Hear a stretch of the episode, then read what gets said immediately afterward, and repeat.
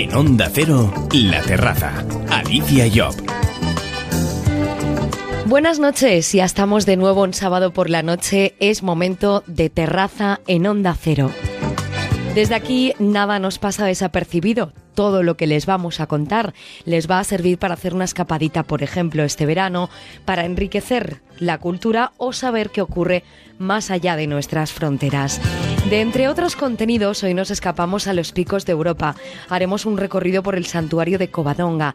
Conoceremos a Dani García, que con tres soles Repsol y dos estrellas Michelin es uno de los chefs más reconocidos de nuestro país. Además, atenderemos los consejos para nuestro bienestar.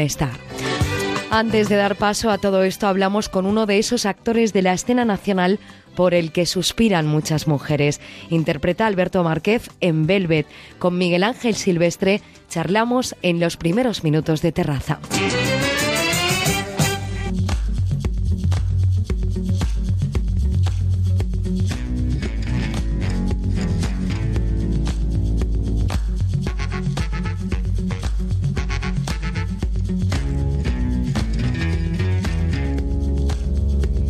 Fue Mr. Castellón en 2002, comenzó a estudiar fisioterapeuta y también iba para tenista profesional, pero una lesión en el hombro truncó su sueño de dedicarse a este deporte de forma profesional. Después de varios intentos con los que encarar su futuro, al final resultó ser la interpretación el camino que le llevaría a conseguir grandes éxitos. Desde 2004 hasta ahora, series como Mis adorables vecinos, Motivos personales, Sin tetas no hay paraíso, películas como Alacrán enamorado, Lo mejor de Eva o Los amantes pasajeros de Pedro Almodóvar son algunos de los ejemplos donde Miguel Ángel Silvestre ha crecido como actor hasta llegar a convertirse en uno de los grandes de la escena española. Desde 2014 interpreta el papel de Alberto Márquez en la serie Velvet que emite Antena 3, ambientada en la España de finales de los 50 y que ha conseguido finalizar esta pasada temporada siendo líder de audiencia con más de 4 mm, millones y medio de espectadores. Tenemos guardado un rincón para él hoy en nuestra terraza. Buenas noches, Miguel Ángel Silvestre, bienvenido a la terraza. Buenas noches. Qué, bien, qué bien empezamos, ¿verdad? Con una sintonía o con una canción que a ti te encanta, es José González. Sí, es una, es un, es bueno, es que me, me han preguntado que qué tema me, me, gustaba para empezar y creo que eh, me gusta me empecé a escuchar a este chico hace mucho tiempo y de repente hacía como hacía bastante que no lo escuchaba y de repente di con esta canción y considero que, es que le ha quedado redonda, la verdad, me gusta muchísimo. Bueno, pues así de redondos empezamos esta charla en esta noche de verano. Por cierto, en Castellón, ya que estamos también en la terraza, el buen tiempo Miguel Ángel propicia que esté muy de moda las terrazas. ¿Estás allí menos de lo que te gustaría? Eh, sí, claro, mucho menos, mucho menos. Eh, me gustaría estar mucho más tiempo y creo que con el tiempo cada vez... Eh, bueno, yo me fui de, con 13 años de, de Castellón cuando empecé a jugar al tenis y luego estuve en Valencia estudiando fisioterapia y o sea que llevo mucho tiempo sin estar de continuo En, en, Castellón pero sin duda con, con el tiempo cada vez añoro más el estar allí el estar allí por largas temporadas y, y es muy cada vez tengo más ganas de, volver a vivir allí, que no sé en qué momento de mi vida sucederá, porque ahora mismo pues estoy volcado con, con, mi trabajo y por eso tengo que viajar mucho. Creo que terminaré viviendo allí otra vez, pero en algún momento de mi vida me gustaría volver allí, estar cerca de mis sobrinos, de mis padres, de mi hermana, sabes que eh, les echo mucho de menos y quiero disfrutarles, porque mm, sí les disfruto en Navidad, les disfruto y tal, pero no les disfruto así día a día. Y, y mi, a mi hermana también últimamente, claro. Tenemos muchas cosas en común y disfrutamos mucho juntos, así que, no sé, a lo mejor algún día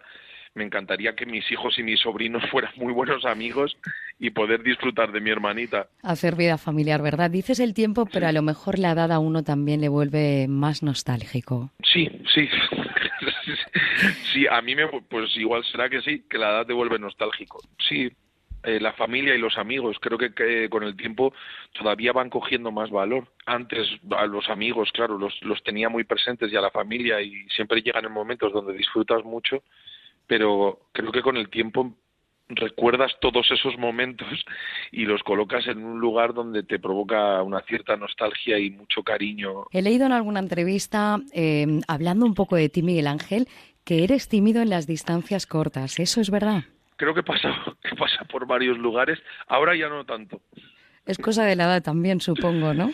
Bueno, no lo sé, es que a mí me va a épocas, fíjate, creo que me va a épocas, lo de no sé, creo que va a épocas, a momentos donde te puedes sentir más vulnerable o más inseguro, pero ahora estoy en la época en la donde no estoy tímido. Creo que tiré la toalla en, en, buscar, no diría la perfección, pero digo, esa necesidad a veces de querer complacer a todo el mundo y de quizá de, estar más pendiente de qué pensará el otro en vez de, de, disfrutar tú precisamente de todo lo que te puede ofrecer el otro. Acabas en el mundo de la interpretación y tu tía parece que tiene mucho que ver en esto. Sí, tiene mucho mucho que ver. Mi tía es directora de teatro y siempre, cada vez que cada vez que, estrenaba una obra de teatro, eh, íbamos toda la familia a apoyarla y a ver lo que hacía. Y bueno, la verdad que siempre me llamó mucho la atención eso. Y bueno, de repente un día le, y yo les dije a mis padres que que me, llamaba mucho la atención y que quería ponerme a estudiar y pues mis padres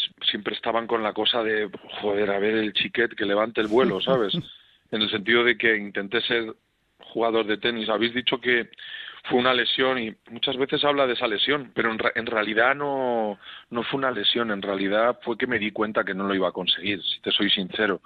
eh, y fue más un desencuentro, ¿no?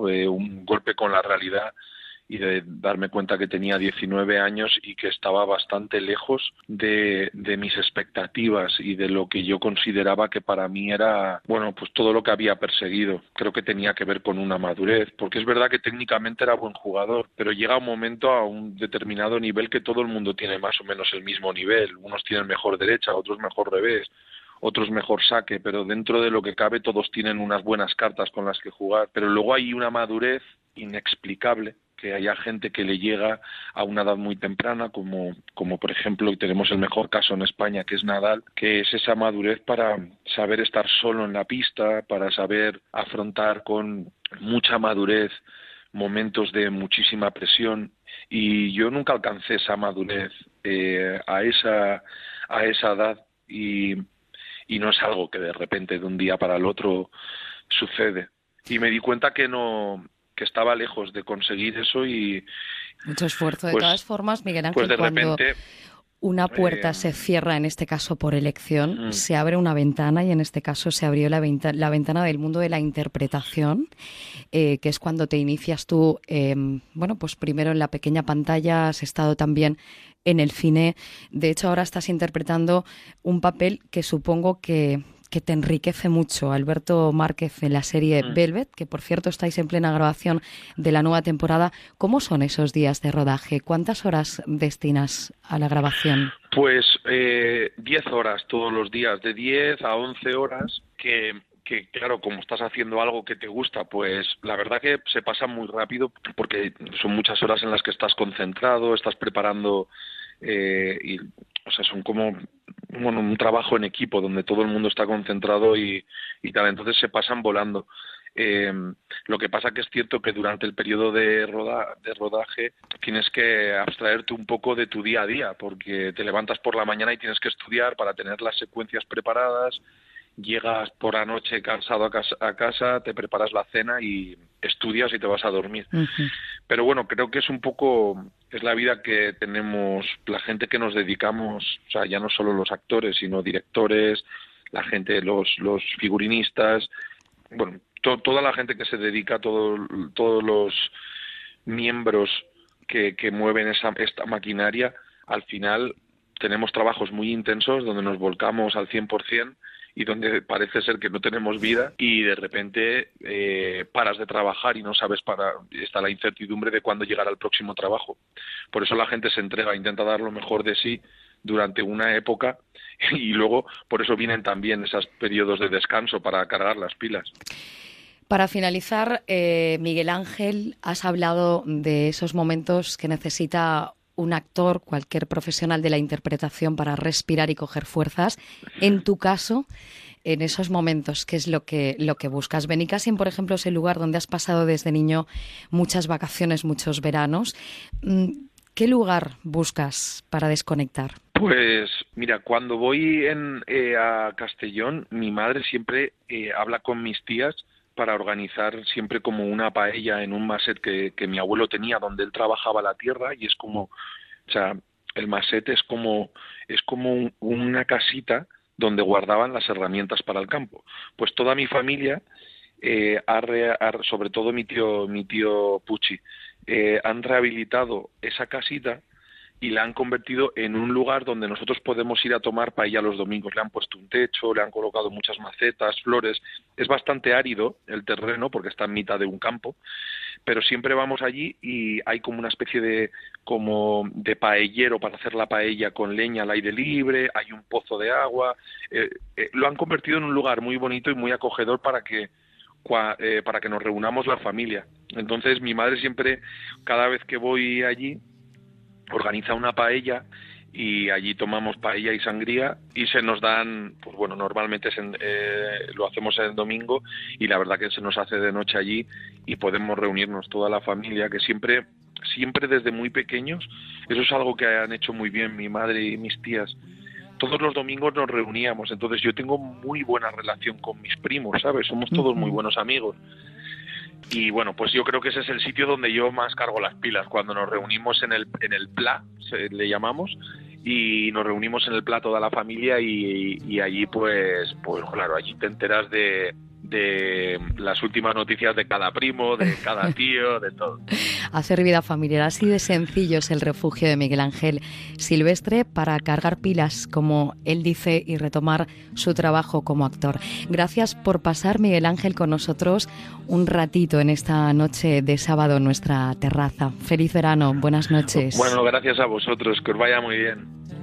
Gracias.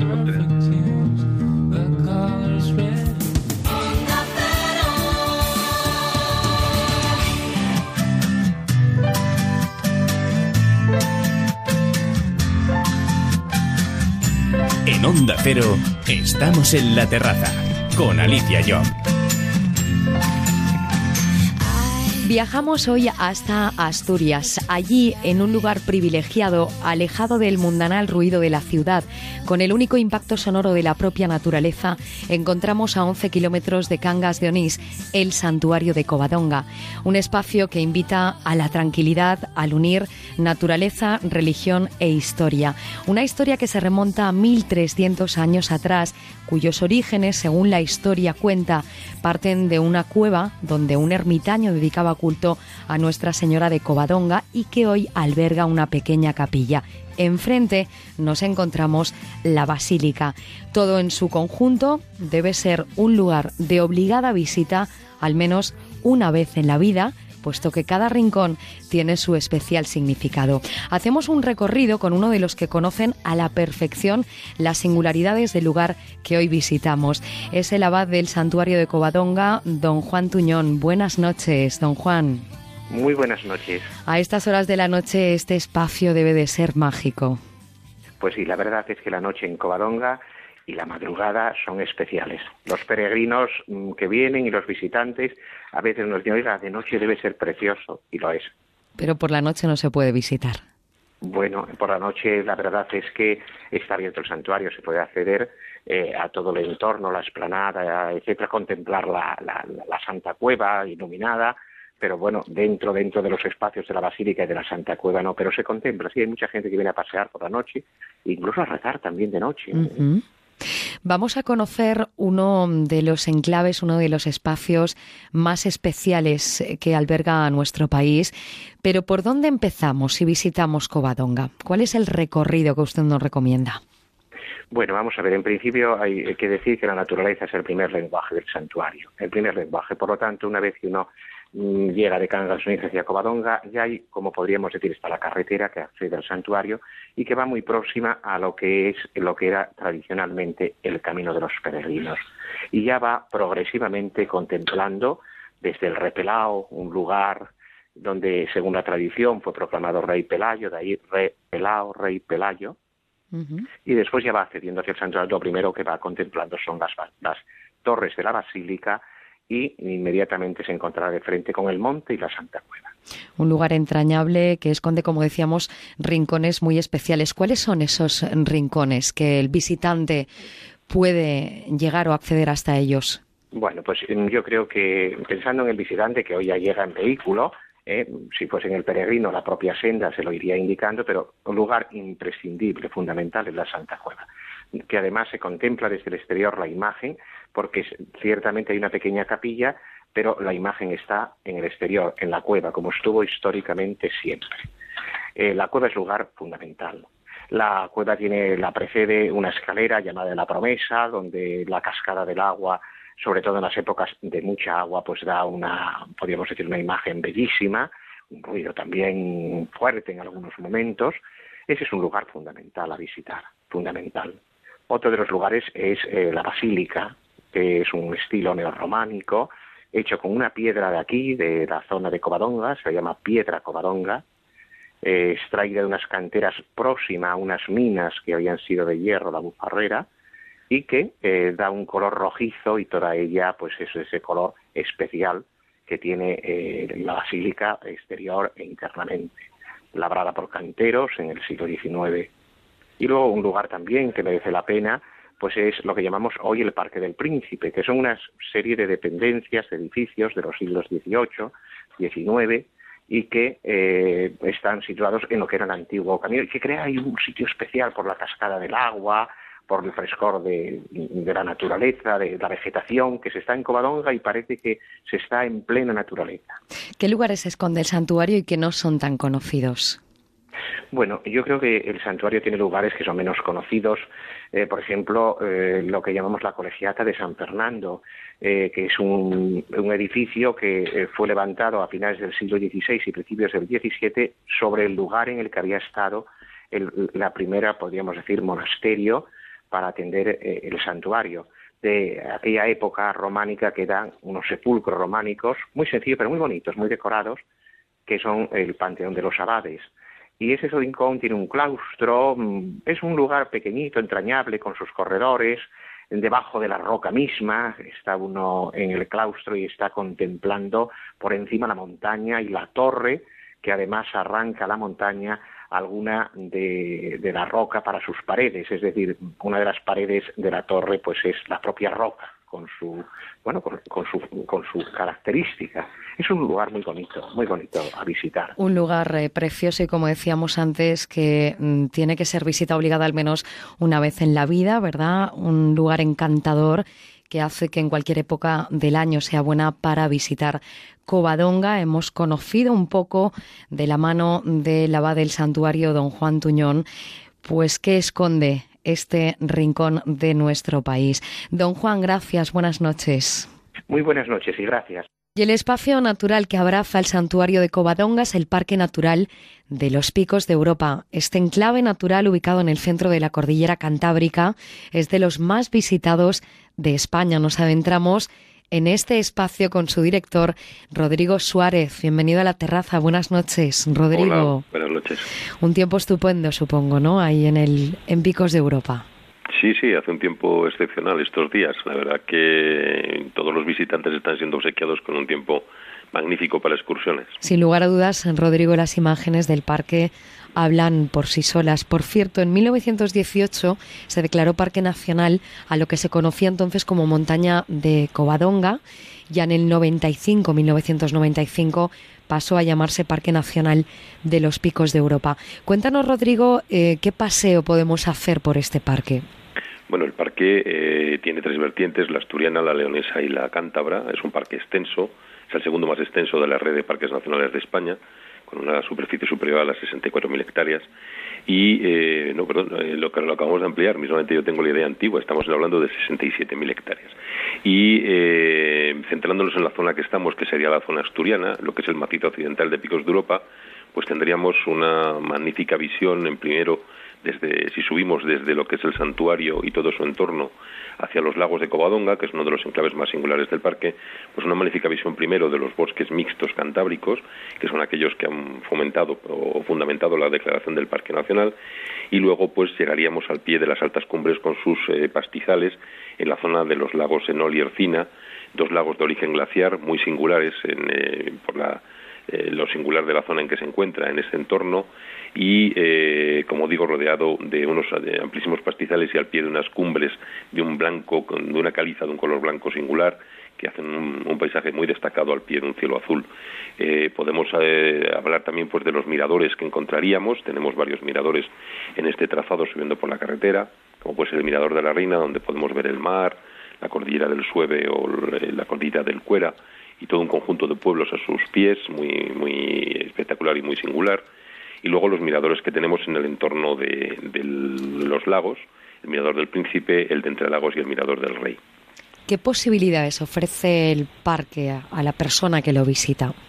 Bueno, el parque es una, un, excepcional destino para senderistas. El parque tiene una red de senderos señalizados eh, muy importante, superior a la treintena, eh, por lo que se refiere a pequeño recorrido. Y tenemos luego también dos grandes recorridos, la Ruta de la Reconquista y la, y la Senda del Arcediano, que ofrecen unos paisajes espectaculares. Eh, por otra parte, pues es un parque con una amplísima biodiversidad. A nivel de flora estamos hablando de 1.800 especies o subespecies singulares en este enclave concreto y a nivel de fauna, bueno, basta decir que tenemos, por ejemplo, pues 212 especies de vertebrados, eh, que tenemos más del 30% de la población europea de mariposas diurnas, eh, vamos, de, las especies eh, de, mariposas diurnas que están censadas en Europa, etcétera, etcétera. Es decir, es un parque con una singularidad especial en cuanto a la amplísima diversidad de vida que podemos encontrar en él. Que cualquier rincón es excepcional. Bueno, sí, como digo, eh, aquí en el entorno de Covadonga encontraríamos eh, unas zonas con una formación eh, derivada de la actividad de glaciarismo cuaternario muy singular, que son pues los propios lagos con las morrenas terminales y laterales que dieron lugar a su formación, encontramos lapiaces, encontramos alguna zona también que fue objeto de una explotación minera en épocas eh, remotas que ha dado eh, paso pues a unas formaciones eh, muy espectaculares en lo que son los restos de la propia explotación y que lo tenemos muy cerquita de los lagos además en un entorno en donde contamos con un centro de visitantes donde se recibe a los visitantes que van al Parque Nacional para darles las explicaciones necesarias sobre la figura de protección y los valores que van a encontrar allí, tanto naturales como etnográficos, y eh, luego pues eh, esta, esta mina eh, se ha constituido como un museo de sitio que tiene una singularidad especial y es que se entra por lo que es la propia boca mina desembocando en la plazoleta de explotación al aire libre muy singular. bueno, podemos encontrar toda clase de, de, singularidades en este entorno que nos van a facilitar una visita, como digo, todo ello eh, con unos senderos señalizados, marcados y en algunos casos pues también eh, dotados de un filme singular para que puedan ser practicados una, por todo una singularidad de un espacio de obligada visita, podríamos decir. Gracias por hacernos este recorrido, Rodrigo Suárez, por el Parque Nacional de los Picos de Europa. Él es su director. Gracias, buenas noches. Buenas noches.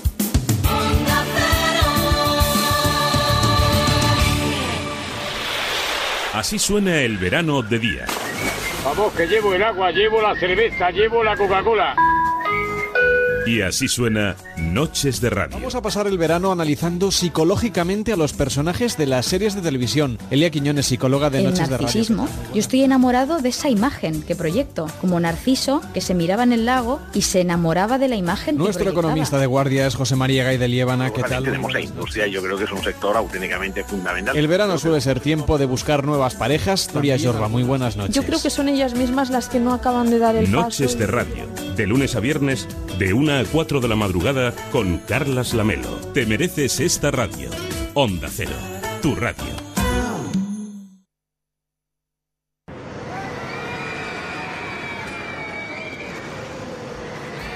Este verano ven a los McDonald's de la Comunidad de Madrid y consigue un 2x1 para Parque de Atracciones de Madrid o Parque Warner y disfruta el doble. Date prisa, válido solo hasta el 20 de agosto. Y si te descargas la nueva app de McDonald's, disfrutarás de ofertas exclusivas. Las carreteras llenas de coches. Todos los viernes. Las playas a tope. ¿Dónde está mi sombrilla? Intenta ir a cenar sin reservar antes. Imposible. ¿Qué pasa con los españoles por el mundo? ¿Han vuelto todos o es que estamos saliendo de la... Calla, insensato, que como se enteren que estamos saliendo de la... Los precios empezarán a subir. Ford mantiene sus precios de la... Sí, no lo digas. Date prisa y llévate un Ford Fiesta por 8.990 euros. No esperes a la vuelta de vacaciones, porque durará poco. Condiciones en Ford.es. Gracias a la ultracrioterapia, mi tripa ya no me agobia. Es lo último para adelgazar, fruto de la investigación de Adelgar. La ultracrioterapia de Adelgar tiene un 50% de descuento como oferta de lanzamiento. Infórmese 91 577 44 77. Además, puede salirle gratis. Onda Cero. Don Manuel, le llamo de agencia negociadora para confirmarle la cuota que va a pagar agrupando todos sus préstamos. Ajá. Usted ahora paga 2.200 euros al mes, ¿verdad? Así es. Pues después de nuestra negociación con los bancos pagará 523 euros al mes. ¿523? 1.677 euros menos cada mes. Este ahorro de cuota corresponde a una operación real gestionada por agencia negociadora. Si tienes casa en propiedad, puedes hacer como Manuel y vivir mejor ganando lo mismo. Llama al 900-900-880, 900-900-880 o entra en agencianegociadora.com. Grupo Reacciona. Alquiler. Acción de alquilar. Negocio por el que se cede una cosa a una persona durante un tiempo a cambio de una rentabilidad. Seguro. Adjetivo. Que es cierto. Libre y exento de todo peligro o riesgo. Si piensa en alquilar, ya sabe. Alquiler seguro. 902 37 57 77. Alquiler seguro. 902 37 57 77. Oye, ¿cuánto van a darte de indemnización? Pues no lo sé. Eso está en manos de mi abogado. Anda, mírale, con abogado y todo, como en las películas. No, no. Ahora, con De Vuelta Legal, puedes tener un señor abogado. De Vuelta Legal te ofrece abogados que sí puedes pagar. De Vuelta Legal 900-374-900. 900-374-900. Grupo Reacciona. Es el momento de cambiar los muebles de su oficina. Por eso en Mercaoficina disponemos de dotaciones completas tanto en muebles como en sillería para que usted pueda dar un aire nuevo a su oficina acorde con el impulso económico en el que estamos y con los mejores precios. Mesa 1,60 por 80 más cajonera más silla giratoria ergonómica por tan solo 90 euros. Infórmese en el 91 875 1050, 91 875 1050 y en mercaoficina.es. En Onda Cero, La Terraza. Después de recorrer un espacio natural de excepción como es Picos de Europa, donde está ubicado el santuario de Covadonga, seguimos hablando, Javier Mendigacha, de cocina y de gastronomía, en este caso de cocina en mayúsculas. Esta noche nos metemos entre fogones con uno de los cocineros más prestigiosos de nuestro país. Dani García es una de esas personas que ha querido apoyarse en la tradición para desde ahí alcanzar la vanguardia de la cocina. Este marbellí ha sabido hacerse un hueco entre los más importantes cocineros españoles. Su cocina ha sido galardonada en repetidas ocasiones con tres soles de la guía Repsol y dos estrellas Michelin. Esta noche en nuestra terraza ponemos la mesa y nos sentamos para degustar lo mejor de la cocina de nuestro país. Dani García, buenas noches, bienvenido a la terraza de Onda Cero. ¿Qué tal? Buenas noches. Con 18 años entras en la Escuela de Hostelería de Málaga, desde luego tenías muy claro que lo tuyo era la cocina. ¿De dónde te viene ese amor por los fogones? Bueno, yo, creo que es de familia, ¿no? Eh, eh, la verdad que en mi familia todo el mundo se reunía en torno a una mesa, aunque profesionalmente nadie se dedicaba a cocinar, ¿no? Pero sí había esa cultura de ir el sábado al mercado, de cocinar en casa los sábados y los domingos, no sé, ¿no? Eh, y ese tipo de cosas al final eh, eh, siempre eh, te afectan para bien, ¿no? Sea, viajar a por un determinado tipo de aceite un molino, eh, ir a por angula en aquella época, ¿no? A Trebujena cuando era pequeño. Pero mi padre, muchas de las cosas que, que hacíamos a nivel familiar tenían que ver con, con, la gastronomía, ¿no? Y probablemente eh, sea la razón por la cual quiero ser cocinero, ¿no? O quería ser cocinero en ese momento. Después de terminar tu formación en la Escuela de Hostelería de Málaga, emprendes rumbo hacia el País Vasco, donde formas parte del equipo de Martín Berasategui. ¿Qué tienen los vascos con la cocina? Bueno, en, en, en aquella época realmente el, el, resto del país prácticamente era un, oasis, ¿no? ¿no? No había una alta cocina, ¿no? Y, y yo creo que los vascos, lógicamente, eh, aparte de esa ganas y ansias por, por el buen comer, estaban muy cerca de Francia, ¿no? Y, y, y fueron probablemente esa influencia, esa cercanía a Francia, la que hizo que en el País Vasco se formara, bueno, aquella revolución, ¿no? Aquella nueva cocina vasca eh, eh, que empezó, pues, bueno, de la mano eh, sobre todo de gente como, como Arfac o Subijana y, luego a partir de ahí pues fue cayendo hacia abajo, ¿no? Pero bien es cierto que cuando yo empecé, te hablo año 96, 95, el País Vasco era una referencia, sigue siéndolo, ¿no? Lógicamente, ¿no? Pero en aquella época no es que era una de las referencias, era la referencia como tal, ¿no? ¿De qué te sirvió a ti aquella época profesionalmente? Bueno, a mí me cambió, me cambió la vida, ¿no? Porque ya había, no sé, en la escuela había un concepto muy claro de cocina era un tipo de cocina francesa, ¿no? Eh, no había una gran eh, creatividad en ese sentido, ¿no? Era una cocina muy bien hecha, de producto, de guarnición, de salsa, pero muy de nouvelle cuisine francesa, ¿no? Pues cuando llegué a Martín, realmente eh, el cambio fue brutal, brutal, ¿no? De pronto me di cuenta que en la cocina se podían hacer mil millones de cosas y que podían ser creativas, ¿no? Recuerdo que hacía un cuajadito con almeja en salsa verde, de eso te hablo del año 96, 97 probablemente, ¿no? Entonces, claro, aquello te abducía totalmente, ¿no? Decir, bueno, que se puede jugar en la cocina y se pueden hacer otro tipo de cosas, ¿no? Y fue cuando realmente me interesé por la alta cocina y, decidí dedicarme de lleno a la alta cocina precisamente jugando, quizá con los contrastes y las texturas, y basándote en la cocina tradicional andaluza, podríamos decir que has sabido reinventarla, ¿no? Sí, bueno, todo, ese juego, eh, eh, probablemente lo que era mi casa, ¿no? Ver cocinar a mi madre, mi abuela, mi padre, eh, posteriormente la escuela de ese toque francés, y posteriormente Martín Berategui, fueron probablemente la coctelera, ¿no? Si tú en mi cocina en una coctelera, pues tenías que echar estos tres ingredientes y sale lo que lo que hago en ese sentido. Y, bueno, si hay una de las cosas, mira, la gente habla del nitrógeno líquido, de muchos eh, otros platos nuevos que hemos hecho, etcétera, etcétera, pero si hay una de las cosas que me sienta realmente orgulloso es cuando en el año 98 decidimos que, que bueno, que en Andalucía los restaurantes de alta cocina o la cocina de lujo, entre comillas, eh, no era solo foie gras, no era solo trufa, no era solo bogavante, etcétera, etcétera, ¿no?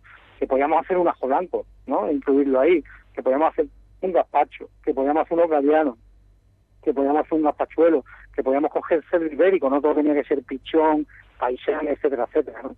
Entonces, hoy día no hay un chaval que, que abra algo en Andalucía con pretensiones de hacer algo de alta cocina y no juegue a, a esos juegos, ¿no? Cuando anteriormente, antes de empezar, nosotros era impensable, ¿no? Que pudiéramos poner un cocido de una manera pues probablemente más refinada eh, en, un restaurante de Michelin, ¿no? O sea, era impensable. Y hoy día eh, ya lo das por hecho, ¿no? Entonces, la verdad que en ese sentido sí que me siento súper súper orgulloso, ¿no? En 2013, Dani, tuviste que tomar una decisión importante, dejabas atrás Calima, un proyecto que te había dado muchas alegrías, y decides afrontar nuevos retos. ¿Qué, te hizo dar este paso?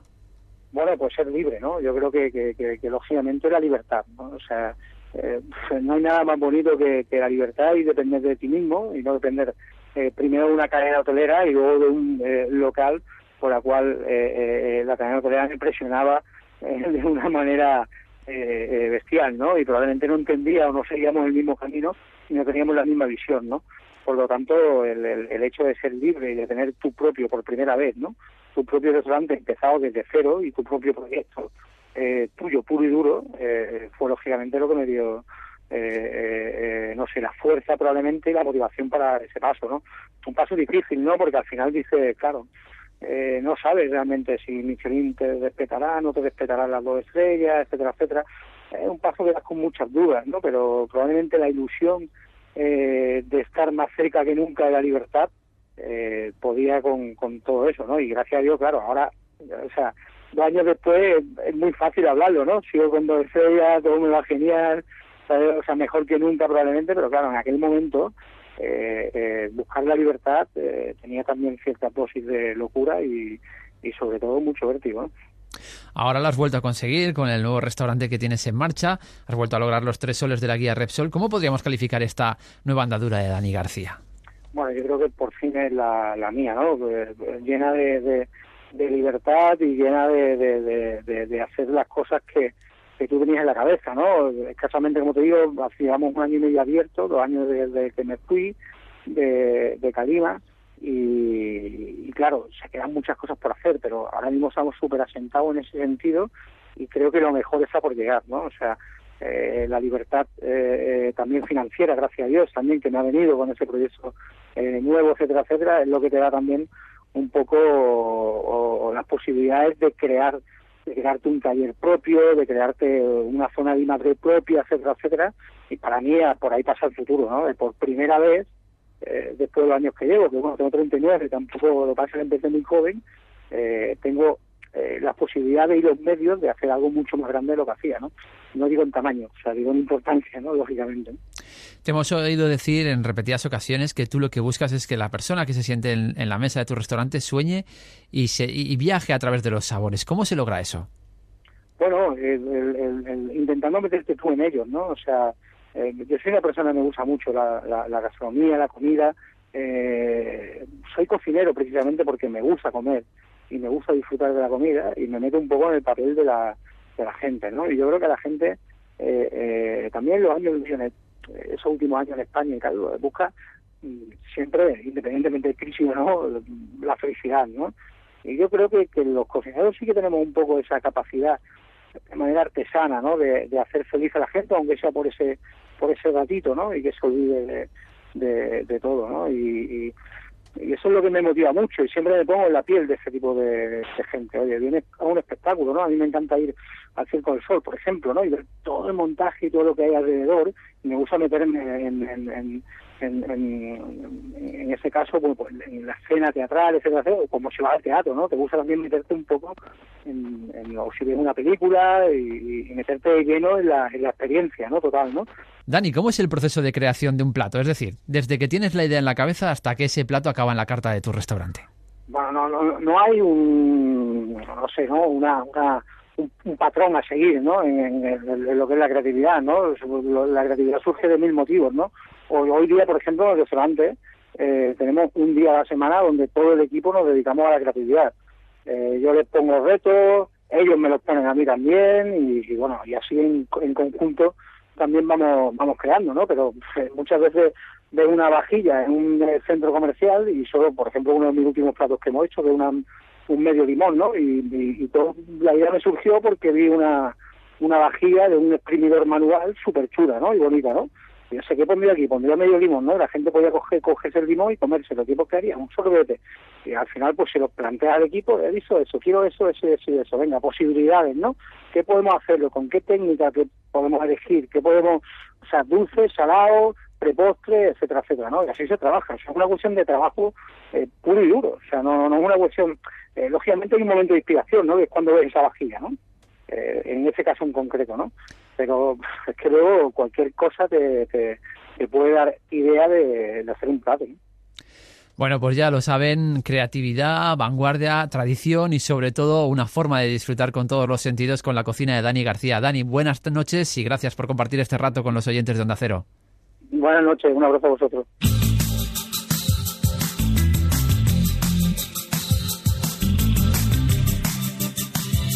En Onda Cero, La Terraza. Alicia Job.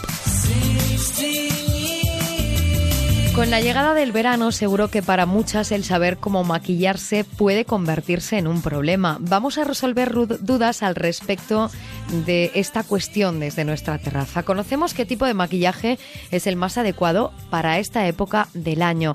Raquel Medina, periodista de belleza, buenas noches. Hola, buenas noches. De todas formas, es mejor un aspecto más natural, aprovechando el bronceado del verano, ¿no, Raquel? Eh, sí, el, el, tener un color doradito en la piel, estar más morenita, nos puede dar pie a probar tonos diferentes a los que llevamos habitualmente, probar con otras combinaciones y además con el calor la verdad es que da muchas veces un poquito más de presa mm, aplicarte capa sobre capa como hacemos en, en invierno, pero bueno, eso no quiere decir que, que si nos apetece tengamos que ir mmm, con la cara al descubierto. Al podemos seguir machonando, claro, y ahora vamos a saber cómo lo podemos hacer y qué tipo de productos existen porque Maite Tussed es maquilladora oficial de MAC Cosmetics en España y Portugal. Buenas noches. Hola, buenas noches. Porque siempre hace falta, por ejemplo, correctores que esto no lo tapa el bronceado, o sombras Exacto. de ojos y un largo, etcétera. Eh, Raquel, teniendo en cuenta que en verano es más molesto maquillarse por el calor, ¿Qué posibilidades tenemos para maquillarnos en verano? Tú que estás en contacto directo con todo lo relacionado con la belleza. Pues mira, lo primero que podemos hacer, por ejemplo, es cambiarnos a fórmulas más ligeras en las bases de maquillaje que tengan texturas más mucho más fluidas de las que usamos habitualmente, que tengan factor de protección solar, eso es muy importante para, para utilizar ahora. Siempre lo tenemos que llevar, pero ahora muchísimo más. Y también viene muy bien utilizar eh, fórmulas que sean resistentes al agua. Las fórmulas waterproof siempre se suelen relacionar con las máscaras de pestañas, pero la verdad es que ya tenemos mm, de todo, fondos de maquillaje, máscaras, sombras, labiales, mm, todo lo que nos apetezca. ¿Es lo que más se suele utilizar, eh, Maite? Eh, tú que eres maquilladora profesional em, de esta casa, de esta marca ahora en verano? ¿Es lo que más se suele utilizar el maquillaje waterproof? Sí, yo creo que es importante. Yo en verano tenemos, eh, como decía, unos condicionantes en los que, eh, pues tanto el calor como pues el hecho de ir a la playa, a la piscina, etcétera, condicionan a nuestro maquillaje del día a día. Entonces, si quieres ir a la piscina, pues evidentemente tienes que llevar una máscara waterproof y, y como decía Raquel, hoy en día hay una cantidad inmensa de productos que son resistentes al agua y eh, de larga duración. Y además, Raquel, maquillajes que nos pueden proteger hasta del sol. Sí, Sí, sí, tienen los fondos de maquillaje, tienen ya eh, factores, eh, filtros solares, incluso elevados de 20, 30, y también otros productos, por ejemplo, las barras de labios, hay muchas que ya llevan también filtro solar, que es muy importante ahora en esta época del año, porque los labios también tienen piel y esa piel también se quema, y debemos protegerla y tenerla muy bien hidratada. Entonces, es interesante todo lo que podamos añadir de pequeños toquecitos de protección solar siempre nos va a venir de perlas. Maite, y en cuanto a los tonos que debemos elegir de los maquillajes, por ejemplo, no sé, se me ocurre una persona que tenga una piel más blanca, ¿cuál es la recomendación? Tal vez en verano quiera algo más de color. ¿Qué tono de maquillaje es el adecuado para elegir en verano? Bueno, yo creo que en verano, tanto en verano como en invierno, siempre hay que elegir un tono de maquillaje que sea lo más similar a nuestro tono de piel. A partir de ahí, como decía Raquel, también utilizar fórmulas que sean un poquito más ligeras y luego añadir otro producto que dé un poquito de color, pues unos polvos bronceadores en ciertas zonas o o una base un poquito más oscuro como para esculpir y modelar un poquito el rostro, que eso ya da una sensación como de tono más bronceado, en el caso de que tengamos una piel clara. Pero no caer en el, en el error de, de coger una base demasiado oscura porque luego no queda bien, no favorece. Siempre coger poquita cantidad de producto, extenderla con una brocha que te facilite el difuminado en la piel y ya te digo, sobre todo que sea el tono lo más parecido. Y luego con otros productos ya subiremos un poquito la, la tonalidad del rostro. Y en cuanto al contorno de ojos, Maite, ¿se oscurece esta zona de la cara en, en verano?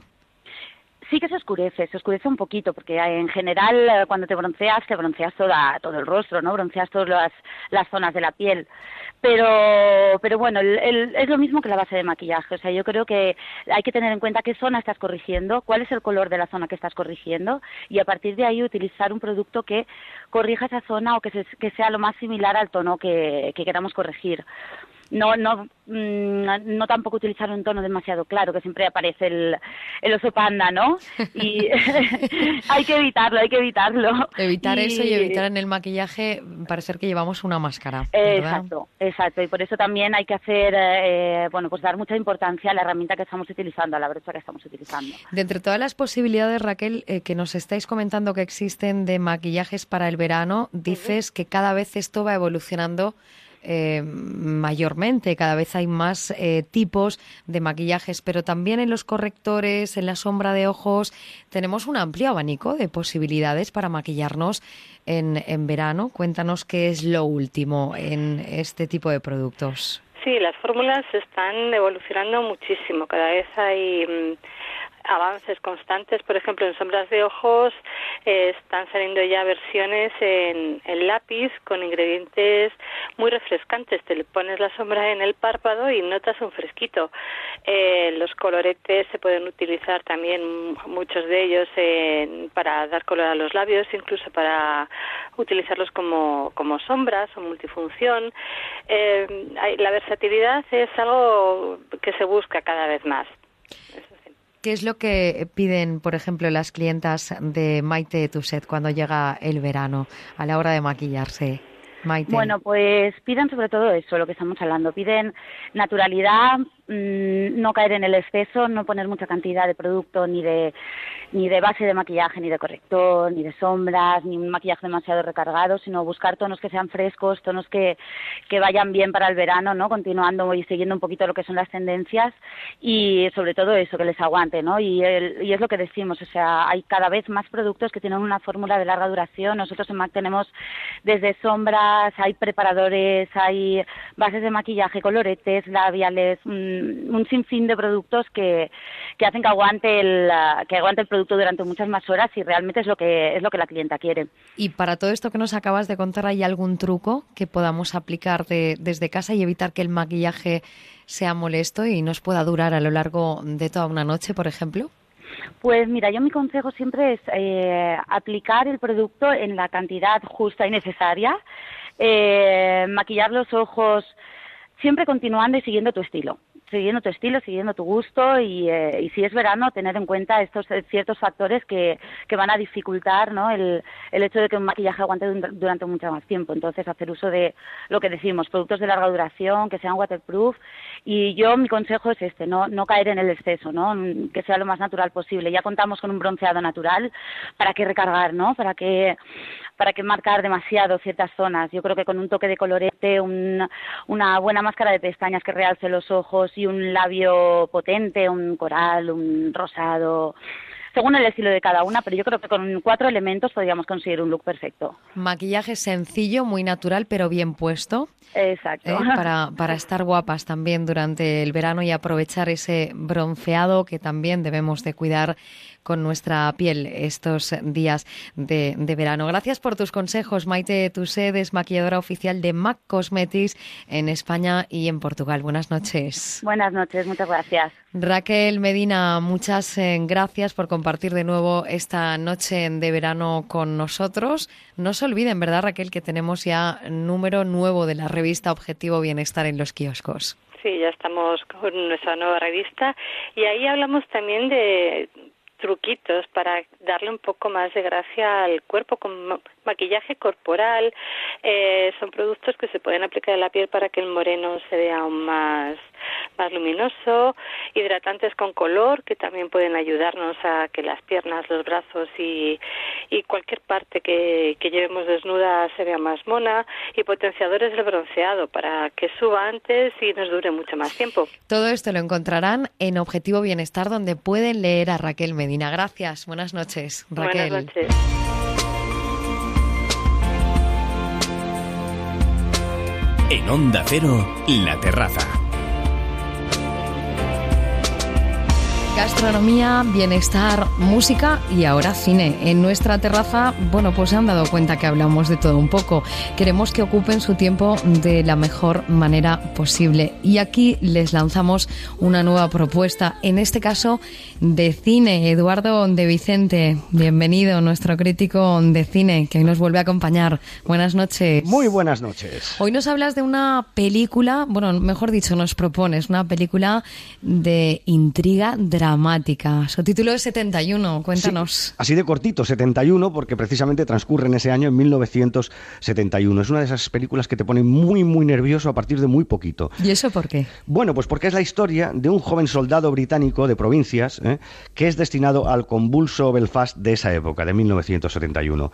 Participa en una maniobra aparentemente inocente, muy poco peligrosa, pero a partir de ahí se queda atrapado y solo en las calles de la ciudad. Y la verdad es que es un terreno sumamente hostil para un soldado británico e intentará sobrevivir pues como buenamente pueda. Es un film dirigido por el realizador televisivo británico y debutante en cine, Jan de Manch, y está protagonizado por Jack O'Connell, un chico que eh, descubrimos hace poquísimo con la película de Angelina Jolie, Invencible, y que vuelve otra vez a sufrir un montón. ¿no? El chico es el hilo conductor que va a ir descubriendo los conflictos entre entre católicos, protestantes, IRA e incluso las fuerzas del orden al mismo tiempo que el espectador que se siente como si estuviera atravesando un campo de minas. Es una película que transcurre principalmente durante una tarde-noche, casi a tiempo real, y en la que pasan muchas cosas. Para meterte más en la trama, algunas escenas muy tensas están rodadas con la cámara al hombro.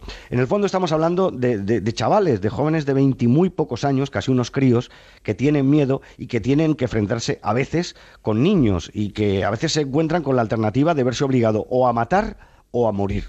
El protagonista y el público también atraviesa por situaciones límite y nunca sabe en quién puede confiar y en quién no. El guion está repleto de mentiras y traiciones y todo eso, lógicamente, se traduce en giros inesperados. La frase de la película, cuando el chico llega a Irlanda, uno de sus superiores les explica, no estaréis mucho tiempo aquí, solo hasta que alguien os dispare ya con esta frase dices, bueno, vamos a quedarnos a gusto y tranquilitos. ¿eh? Una de las óperas primas, es decir, de las primeras películas más prometedoras del año, este 71, estupenda película, muy tensa. ¿A quién crees que le puede gustar em, este tipo de películas? Ya sé que en el cine no hay perfiles, evidentemente, pero ¿a quién crees que le puede gustar este, este intriga dramática de 71? Pues a los que aprecian cómo hay gente que con elementos mínimos como es esta película, que es mm, de verdad muy barata a nivel de presupuesto, consigue ponerte nerviosísimo y mantenerte en tensión durante la hora y media, ¿eh? porque realmente es de esas películas que te van a poner muy nervioso. porque además si dices tú que los nervios van desde el primer momento, casi desde el minuto cero. Claro, claro, en cuanto llega el momento en el que el chico se encuentra solo allí, tú te pones ya en la piel del chaval. Al margen de ideas políticas, de que estés a favor del IRA o que estés en contra del IRA, que estés a favor de los católicos o de los protestantes, te es igual. Lo único que haces es pasarlo fatal con el chaval. Bueno, pues descúbralo ustedes mismos. La propuesta cinematográfica de la semana es 71. Eduardo, hasta la semana que viene. Buenas noches. En Onda Cero, estamos en la terraza con Alicia Job. En unos minutos estamos de vuelta. Enseguida les seguimos contando más propuestas con otras voces, con otros destinos. Les dejamos con los servicios informativos para conocer lo que ocurre en España y en el mundo. Sigan en Onda Cero.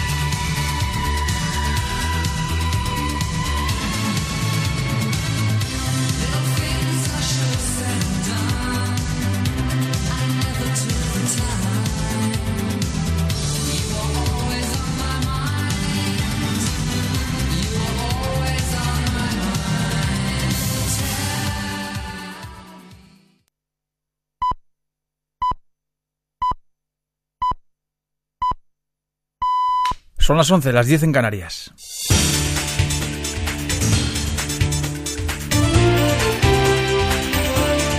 Noticias en Onda Cero.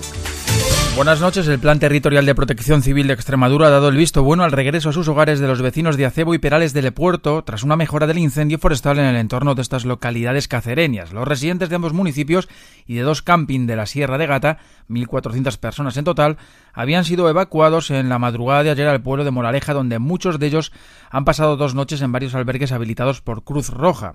En Moraleja aún permanecen los habitantes de Hoyos, unos 1.500, evacuados la madrugada de hoy. Se encuentran a la espera de que se den las condiciones de seguridad necesarias para su retorno. El presidente de Extremadura, Guillermo Fernández Vara, subraya que no se va a correr riesgo alguno. Un cambio de viento que ha vuelto a complicar las cosas y con el incremento de medios que se ha producido yo creo que pueda, pueda controlarse bastante el incendio, seguir garantizando que no haya ninguna víctima, para lo cual no hay que asumir ni un solo riesgo. Yo estoy yendo personalmente a aplicárselo a cada uno de los lugares donde hay gente evacuada, desplazada, que, entiendo que lo estén pasando mal, que entiendo que no entiendan qué pintan aquí, pero que nosotros tenemos la obligación de, de cuidar por, su, por sus vidas. Entre tanto, efectivos de Andalucía, Castilla, León, Castilla-La Mancha y Portugal trabajan junto a los servicios extremenios en las labores de extinción de este incendio en la Sierra de Gata, que ya ha calcinado 6.000 hectáreas de alto valor ecológico. Se ha sumado además una sección de la UME, la Unidad Militar de Emergencia, y otra más que se encuentra en previsión de viajar a la zona. Un día después de que el presidente del Gobierno tras reunirse con el rey y dejar abierta la puerta a reformar la Constitución, en puntos como la sucesión de la corona y las competencias autonómicas, la presidenta del Comité Federal del PSOE, Verónica Pérez, ha emplazado al Partido Popular a ponerse de acuerdo para ver qué cambios requiere la Carta Magna. En el mismo sentido, el presidente de la Generalitat Valenciana, Chimo Puig, ha defendido la necesidad de una reforma dialogada y consensuada entre todas las fuerzas políticas, pero que se promueva ya, ha dicho. Rajoy, como digo, no tiene prisa nunca en nada. Y se le va a pasar el arroz, se nos va a pasar el arroz, porque esta situación de inmovilismo lo único que está haciendo es agravando los problemas de España. Lo que le pido al señor Rajoy es que convoque la conferencia de presidentes, que se empiece a hablar de verdad de todo, que no hay ningún problema, la Constitución se puede reformar, se debe reformar.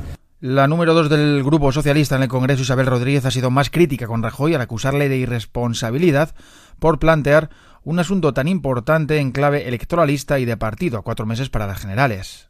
A vez que hay elecciones, pues el presidente del Gobierno tiene una nueva ocurrencia y en su irresponsabilidad como gobernante igual nos presenta unos presupuestos generales del Estado que nos presenta una reforma constitucional. Él huele a elecciones, huele a convocatoria electoral, sabe de las dificultades de su partido y comete la irresponsabilidad de tratar un asunto tan importante como la reforma constitucional en clave electoralista y en clave de partido. Desde Cataluña, quien será candidato del PP a la Generalitat el próximo 27 de septiembre, Javier García Albiol ha dicho que esa reforma de la Constitución en ningún caso se va a plantear con los parámetros de los independentistas actualizarse, dejando muy claro que abrir y plantear una reforma constitucional no significa en ningún caso eh, permitir que algunos puedan saltarse las reglas mínimas que tenemos marcados entre todos. Ni Rajoy, ni el Gobierno de España, ni el Partido Popular de Cataluña, ni Albiol está aquí para dar satisfacción ni alegría a los independentistas. El primer ministro israelí Benjamin Netanyahu ha expresado sus condolencias por la muerte de Saed Abbasa, el padre del bebé asesinado hace una semana por extremistas judíos en la localidad palestina de Duma y que hoy ha fallecido como consecuencia de las graves heridas sufridas. Israel ha incrementado las medidas de seguridad en Cisjordania y ha elevado el nivel de alerta en este territorio palestino. Por su parte, el negociador jefe palestino, Saeb Erekat, ha culpado de la muerte de los Dabaza, padre e hijo, a la ceguera política y la cultura del odio, ha dicho, y el racismo que se han institucionalizado en Israel. Buenas noches. En el sorteo del sueldazo del fin de semana celebrado hoy, el número premiado con 5.000 euros al mes durante 20 años y 300.000 euros al contado ha sido 62.818 62818 serie 42042. Asimismo, otros cuatro números y series han obtenido cada uno de ellos un sueldazo de 2.000 euros al mes durante 10 años. Puedes consultarlos en juegos11.es. Mañana tienes una nueva oportunidad con el sueldazo del fin de semana. Buenas noches y recuerda, con los sorteos de la 11, la ilusión se cumple. Noticias del deporte, Javier Matiachi. Atlético de Madrid y Real Sociedad juegan un amistoso en el José Rico Pérez en Alicante. Allí está Montserrat Hernández. ¿Cómo va el encuentro? Buenas noches.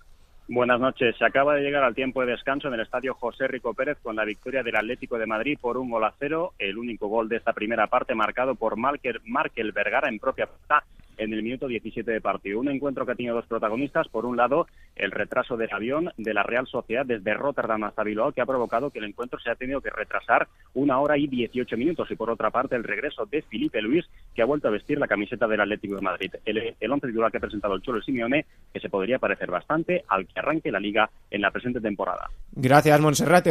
Que, otro que está en juego es el Valencia, que disputa el trofeo naranja ante la Roma. Al comienzo de la segunda parte, los de Nuno caen por un gol a dos. Por cierto, un Nuno que en la presentación ha recibido una pitada de la grada. Además, el Athletic de Bilbao pierde, ha perdido 2 a 0 ante el Inter de Milán y el Sevilla ha empatado a 1 ante la AEK de Atenas. Gran premio de Indianápolis de motociclismo, pleno español en MotoGP. Márquez saldrá desde la pole con Pedrosa segundo y Lorenzo tercero. En Moto 2 el mejor tiempo lo ha marcado Alex Rins por delante de Tito Rabat y en Moto 3 el mejor ha sido Danny Kent. En baloncesto las chicas de la selección sub-18 se han metido en la final del europeo al derrotar 66-56 a Italia. Su rival en la final será Francia mañana a partir de las 8 y cuarto de la tarde. Es todo. Más noticias en Onda Cero cuando sean las 2 de la madrugada, la 1 en Canarias. ¿Sientes que las nuevas tecnologías corren más que tú? Por fin puedes estar al día en todo lo relacionado con Internet. Aplicaciones, Facebook, redes, Twitter, webs, plataformas. Internet en la onda. Un parado británico crea Brumi, el Airbnb para alquilar una habitación por hora. Creo que este año eh, ha sido el boom de las plataformas musicales de, en streaming. Bueno, ¿qué, ¿qué es Binder? Muchos lo han definido como la papelera del amor. Binder te evita el mal trago de tener que dejar a alguien. ¿Cómo funciona? Si Bueno, quieres conocer lo último en la red, este es tu programa. Internet en la onda. Sábados y domingos a partir de las 6 de la tarde. Con Javier Ábrego. Te mereces esta radio. Onda Cero, tu radio.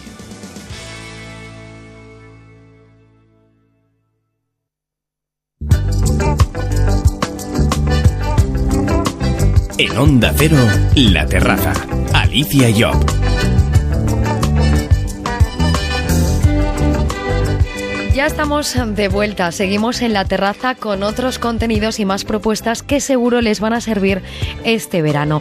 Seguimos en el empeño de hacer un recorrido por los museos que nos ofrece nuestro país. Hoy vamos a Málaga para adentrarnos en el Museo Picasso. Además practicaremos golf, pero antes de todo esto atenderemos los consejos que debemos de trasladar a los más pequeños y a los adolescentes en cuanto al uso de las nuevas tecnologías.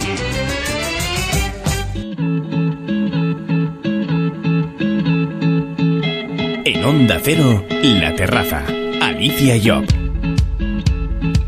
Las vacaciones son un periodo propicio para que los niños y los jóvenes pasen horas y horas enganchados a las nuevas tecnologías.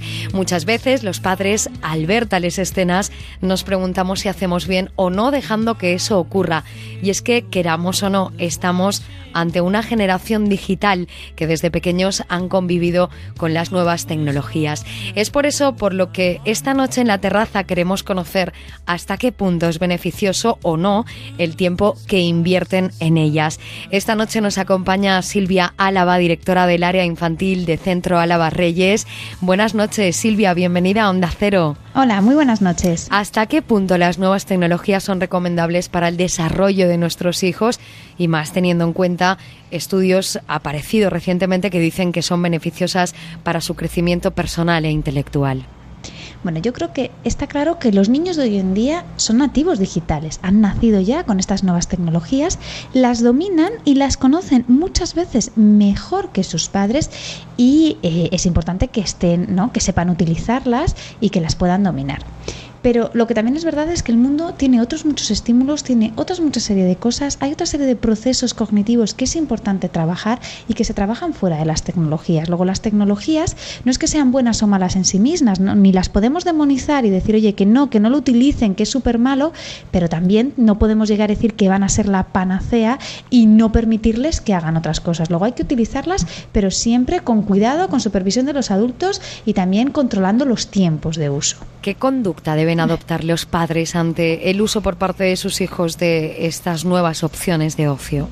Yo creo que lo fundamental aquí sobre todo es que los padres conozcan muy bien qué es lo que están haciendo los niños y a qué están jugando los niños. Y más cuando estamos hablando si están jugando en juegos, ¿no? Pues que ya tienen que ser a través de internet, con el que se están relacionando con gente que no conocemos ni que ellos tampoco conozcan, que puedan estar subiendo cosas, ¿no? a la red. En todo momento tienen que saber muy bien a qué es lo que juegan.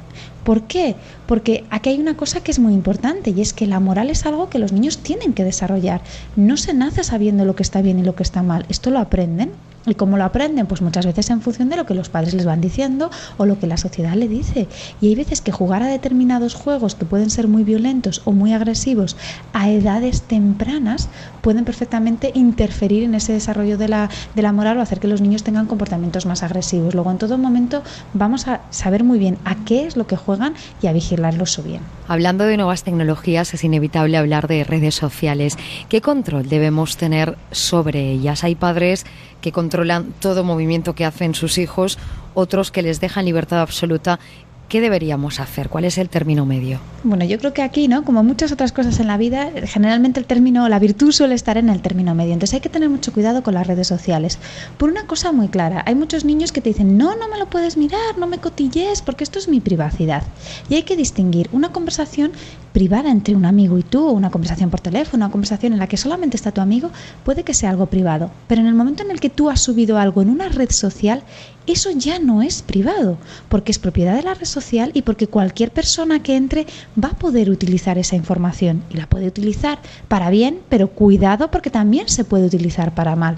Luego, lo primero que tenemos que pensar es que cuando hablamos de redes sociales ya no está tan claro el tema de la privacidad de los niños, que además los adultos eh, son, si estamos hablando que es que es un menor de edad, al final no dejan de ser los responsables legales de lo que está subiendo el niño a esa red social. Luego, de vez en cuando, y en función ahí un poco también de la del niño, conviene pues echar un vistazo de qué es lo que está haciendo con la red social y si la está manejando bien o no la está manejando bien, porque en ocasiones a los niños son herramientas que se les quedan grandes y no las están utilizando bien. ¿Qué conductas debemos controlar, Silvia? Es decir, ¿cuándo debemos pensar que algo no marcha bien en cuanto al uso que nuestros hijos hacen de las nuevas tecnologías? Bueno, yo creo que aquí hay varias cosas que hay que tener claras. La primera de todo es que las nuevas tecnologías tienen muchas cosas positivas, pero que nunca van a sustituir el contacto, ¿no? El, tú a tú, el vis a vis con los amigos. Un niño que está todo el rato más, ¿no? Que tiene más contacto con los amigos, con las nuevas tecnologías, sobre todo cuando ya hablamos que son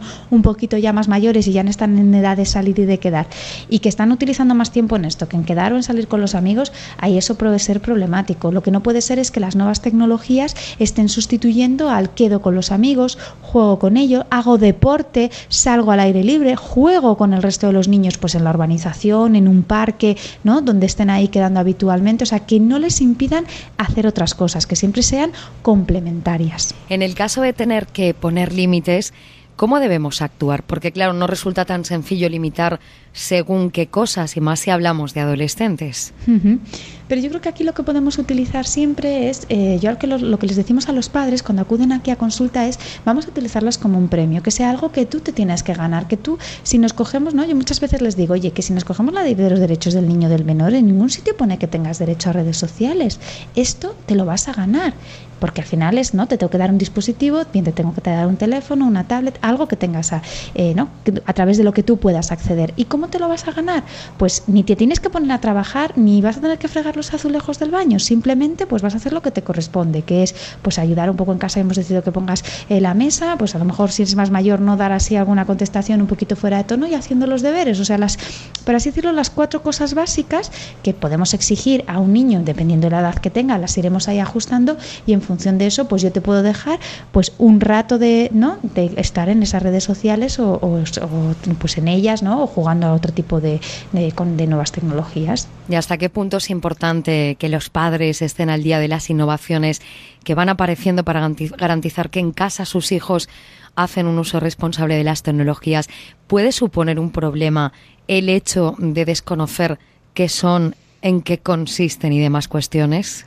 Por supuesto que esto al final en muchas ocasiones termina siendo un problema, porque es que los niños, como empezábamos en un principio, es que al final son nativos digitales, lo dominan muchísimo mejor que muchos padres y hay padres que no están siendo conscientes en qué páginas están entrando sus hijos, cuáles son las redes sociales en las que entran, no cuáles son los juegos a los que juegan y en ocasiones estos juegos o estas redes sociales no es para gente de su edad.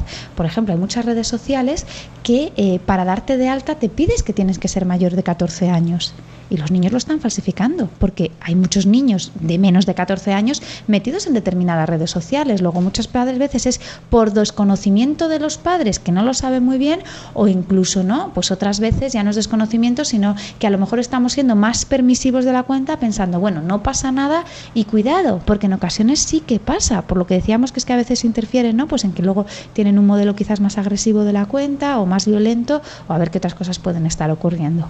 ¿Cómo podemos saber a qué edad podemos dejar que se haga uso de una determinada tecnología u otra?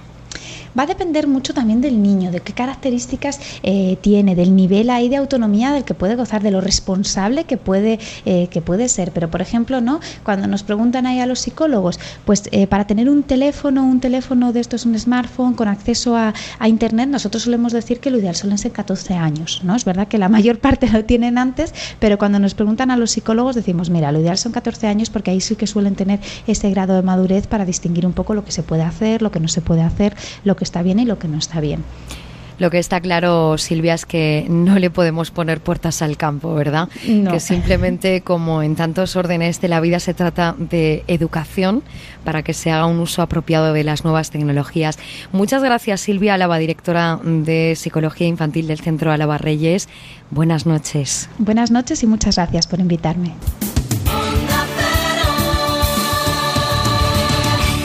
Nos vamos ahora hasta Málaga para seguir recorriendo los museos aquí en España. Javi, cuéntanos. Pues sí, porque es una ciudad que tiene muchas excusas para ir a visitarla, pero además hoy le vamos a poner la excusa del arte.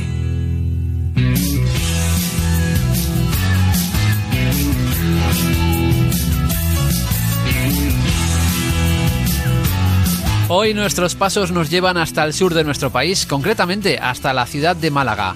Allí nació uno de los artistas más universales de nuestro país, Pablo Ruiz Picasso, y allí reside ahora parte de su obra, una obra a la que hoy nos vamos a acercar en la terraza paseando por las galerías del Museo Picasso, un edificio más que singular que alberga la creación del artista malagueño que deseaba que su legado artístico pudiese formar parte de su ciudad como lo hace hoy en día. De la mano de José Lefrero, que es el director artístico del Museo Picasso de Málaga, vamos a descubrir los detalles de uno de los museos más importantes de nuestro país.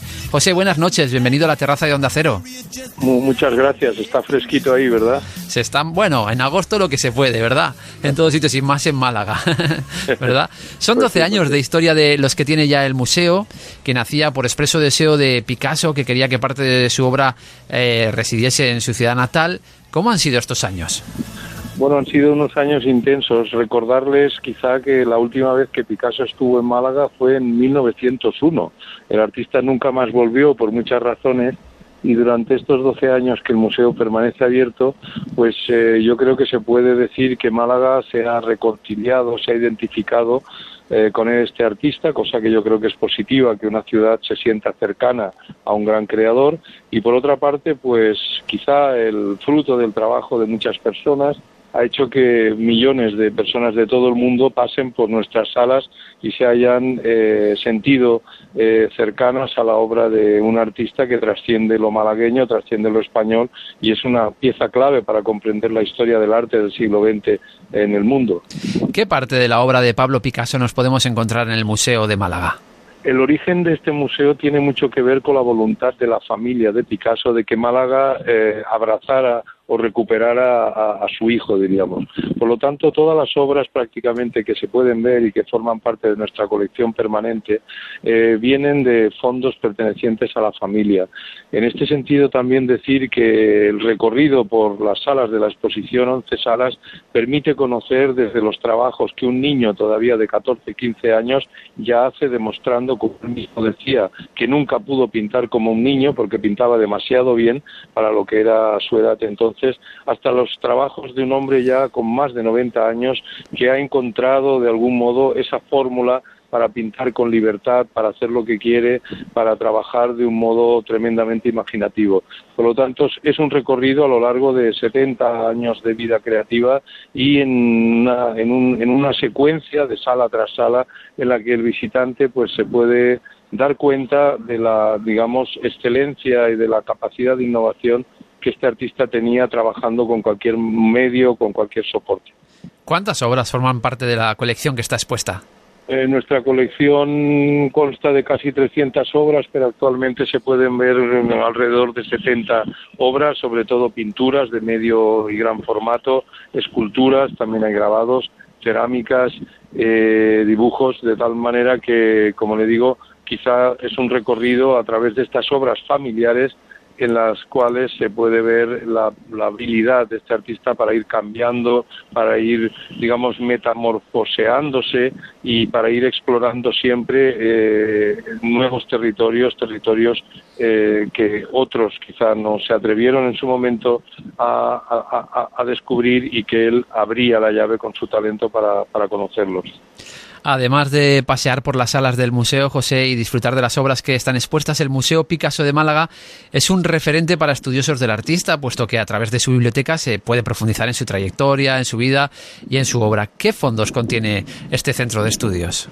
Mire, para nosotros es muy importante intentar por lo menos que alguien que no tenga ninguna relación o prácticamente relación con el mundo de Picasso o con el mundo del arte eh, viva una experiencia, aunque sea pequeña, pero que salga de su visita con algo añadido. Y también es importante mantener una ambición de rigor académico y de, y, de, y de ofrecer a los estudiosos, pues como le digo, eh, claves para profundizar más en la obra del artista. En este sentido, la web del museo ayuda y también algunos dispositivos que tenemos organizados o intentamos por lo menos como es un tórculo, una, una prensa, una herramienta que Picasso utilizó para hacer eh, grabados que son hoy historia en, la, en, en, en, lo que es la historia del grabado. Y también eh, otros otros materiales y otros espacios donde intentamos que el visitante pues contextualice al artista. Un artista no son solo las obras que hace, es el tiempo en el que vive, es la manera como se vincula con los demás y nuestra intención es intentar contribuir a todo ello en, un museo que además, si me lo permite decir, está situado en el corazón histórico de la ciudad de Málaga. Eh, se pueden descubrir restos arqueológicos que fueron hallados cuando se construyó este museo que nos llevan en un viaje de más de 1.500 años hacia el pasado de la ciudad, en una arquitectura, en el palacio, que está eh, eh, concebida en el, en el Renacimiento tardío, por lo menos es un edificio del siglo XV, XVI restaurado y también con arquitectura moderna. Le cuento todo esto porque no es solo para nosotros lo que intentamos dar a conocer los contenidos, sino también un, un contenedor que sea agradable y que sea interesante. Nos hablabas, José, de que vuestro objetivo es acercar la figura de Picasso no solo a los expertos, sino a todo el que visita el museo y para ello tenéis un amplio programa educativo tanto para niños como para mayores. ¿Qué tipo de actividades realizáis para conseguir este objetivo? Bueno, las habituales en estos casos, es decir, hay visitas guiadas, hay talleres, ahora en verano tenemos algunos talleres para niños, también para familias y también para adultos en los cuales pues se puede eh, saber que es un, un, procedimiento, una técnica de vaciado escultórico o también coincidiendo con, una, con la gran exposición temporal que tenemos ahora que ofrecemos, pues hay unos talleres para tejer. La idea es eh, que quien participe en estas actividades eh, se sienta realmente partícipe, opine, hable, debata y construya, digamos, su propia historia, su propio relato de lo que ve. No buscamos, sobre todo, dar un discurso, dar una visión de las cosas autoritaria, no intentamos no decir Picasso era así, sino intentamos preguntarles a nuestros visitantes, ¿usted cómo cree que era Picasso? para explicarlo de una manera rápida y radiofónica. Nos hablabas de las exposiciones temporales, esto convierte todavía, nos da un aliciente más, ¿no? Para acercarnos hasta Málaga al Museo Picasso ¿Qué ofrece en este sentido y en qué estáis trabajando actualmente y de cara al futuro en este aspecto en el Museo Picasso de Málaga? Bueno, pues puedo, creo, sin, sin pecar de, excesivo, decir que la situación actual durante este verano en el Museo Picasso Málaga es excepcional. Puesto que el museo alberga en su colección a quizá el artista más relevante en la historia del siglo XX, diría yo, por la influencia y por la y por la y por el impacto que ha causado mundialmente su trabajo y alberga eh, temporalmente una exposición dedicada a una, no sé si la más, pero una de las más importantes artistas mujeres que ha dado también nuestro siglo XX. Me estoy refiriendo a Louise Bourgeois, una artista que nació en París, una artista francesa que llegó a, ver obra de Picasso y que precisamente en 1938, creo recordar en Nueva York, cuando ella ya se va a vivir a Estados Unidos, el ver la obra de Picasso le obligó a estar más de un mes sin tocar los pinceles y la, exposición temporal con el título He estado en el infierno y, he vuelto de Luis Bourgeois.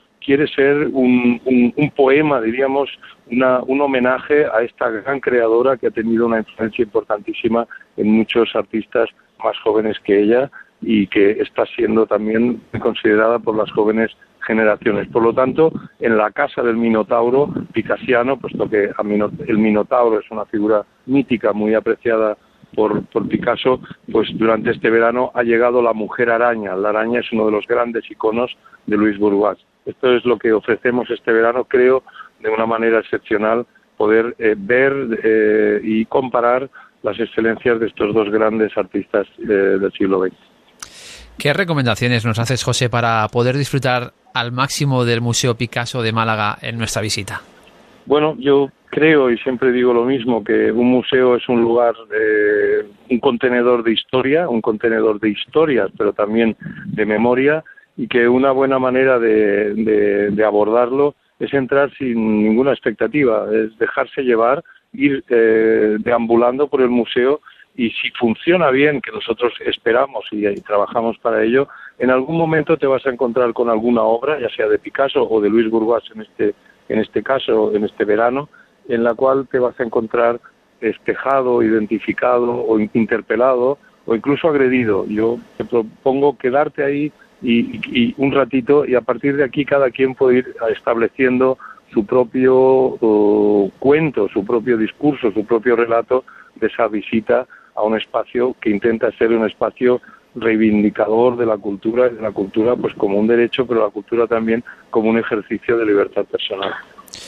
Pues con José Lefrero, director artístico del Museo Picasso de Málaga, nos hemos acercado un poco más a la obra del artista Pablo Picasso a través de el museo que está ubicado precisamente en su ciudad natal. Buenas noches y gracias por compartir este rato con nosotros en la terraza. Buenas noches y muchas gracias por potenciar y por promocionar la cultura.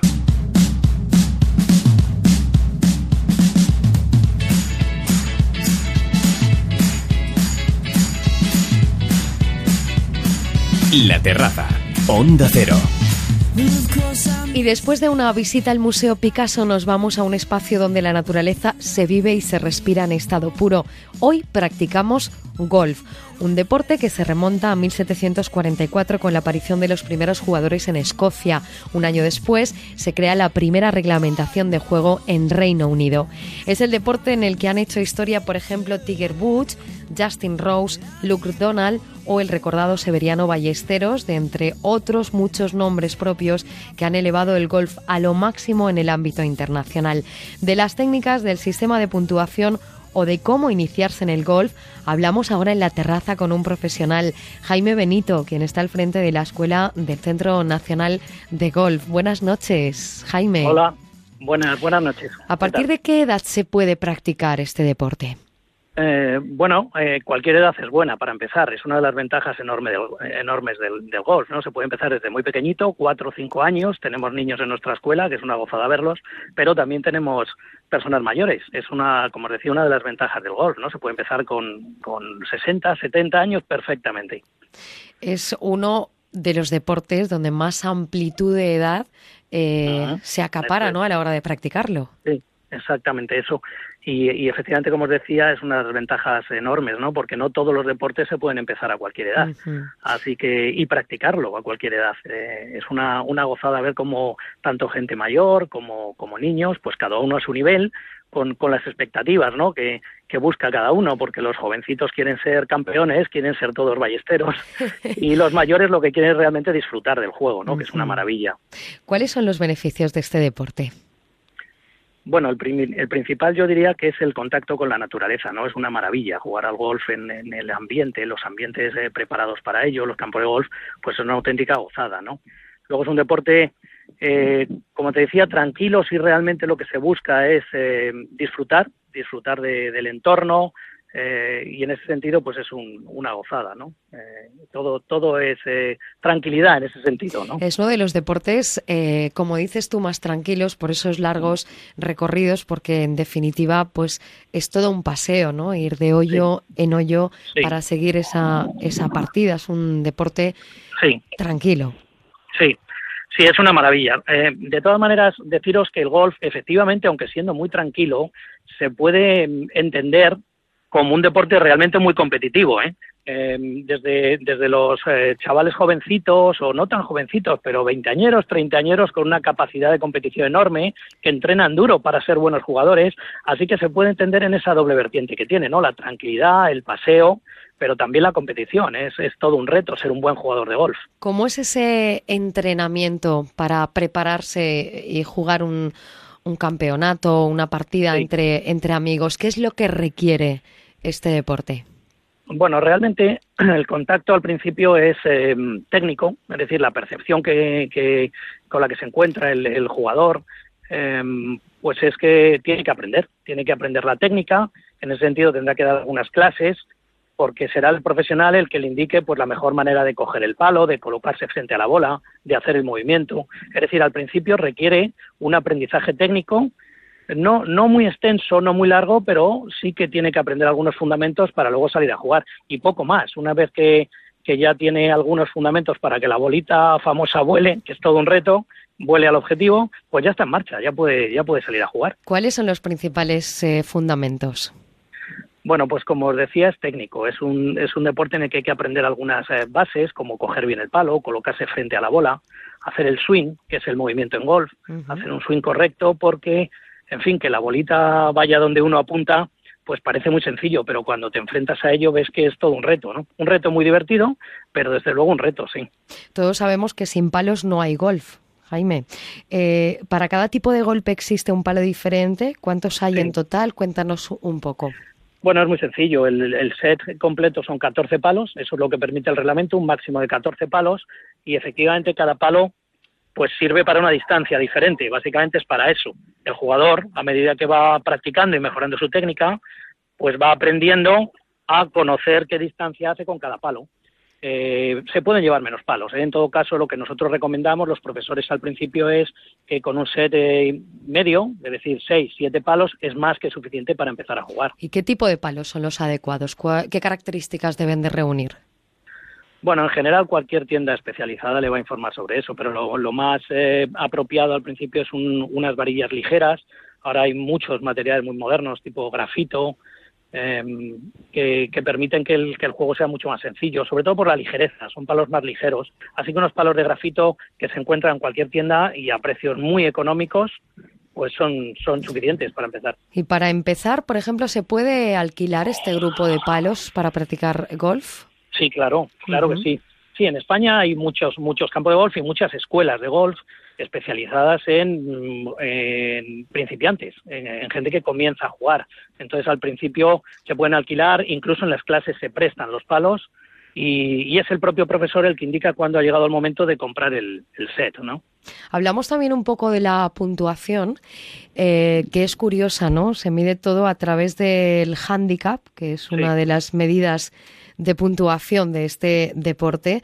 Eh, cuanto mejor juegue, más bajará el hándicap del jugador, ¿no? Parece a priori sí, un poco complicado el sistema de no, puntuación. Muy... Cuéntanos un poco. No, es sencillo, es sencillo, es muy fácil.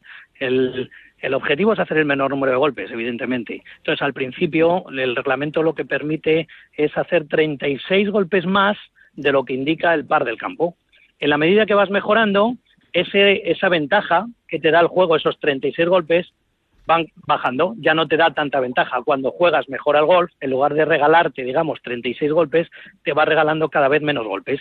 Así que digamos que un jugador que tiene handicap 10, por ejemplo, quiere decir que el campo le regala 10 golpes. Eso quiere decir que ya es un buen jugador, solo, solo tiene un regalo de 10 golpes. Es, es sencillo, es, es, muy realmente sencillo, no tiene mucho. Hay que meterse a practicar golf, ¿verdad? Sí, el swing, los tees, el caddy, el par y un largo etcétera. Este deporte tiene su propio lenguaje, Jaime, el cual se debe de conocer quien lo practica, ¿verdad? Para poder jugar. Sí. Bueno, hay algunas algunas palabras que derivan de que vienen directamente del inglés, otras se han españolizado, digamos, y entonces hay, bueno, pues todo un vocabulario muy de golf, pues el green, que es eh, la, superficie de hierba donde utilizamos el pat, que es el palo que sirve para que la bola ruede en lugar de volar, que ruede por el green, en fin, el tee de salida, los hierros reciben cada uno un nombre, el driver, eh, el blaster, pero no, no hay, no hay, de verdad que no hay, no hay tantas cosas, porque lo que te decía es que el idioma ha ido adaptándose y casi todas las palabras, muchas de las palabras en golf ya se, se dicen en español, ¿no? De todas formas, la persona que se introduce en este deporte lo conoce enseguida estas Sí, palabras es- que se Es muy utilizan. sencillo, es muy sencillo. Yo lo que recomiendo es que al principio se pongan en manos de un profesional porque eh, él será el que les enseñe la técnica y además les vaya introduciendo pues en el mundo del golf, ¿no? Y en cuanto a la indumentaria, eh, ¿qué es lo más adecuado eh, con lo que tenemos que vestir a la hora de practicar golf? Bueno, ropa cómoda, simplemente. Mm, Ahora en verano unas bermudas, un polo, unas zapatillas y en marcha, ya está dispuestos para jugar. Bueno, sí, un guante, un guante importante, un guante para la mano izquierda, porque al principio el palo se resbala un poco y pueden salir algunas ampollas, así que un guante para la mano izquierda, pero así de fácil, nada más que eso. ¿Cuánto suelen durar las partidas de golf?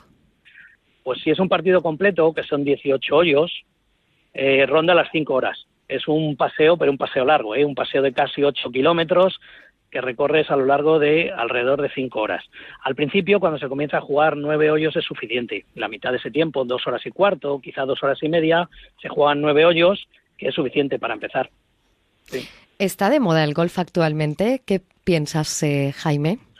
Bueno, en España ha avanzado en los últimos años muchísimo. Tenemos más de 300.000 licencias, que hace 10, 15 años eso era impensable. Estamos todavía algo alejados de, países, bueno, por supuesto Reino Unido, Francia, Alemania.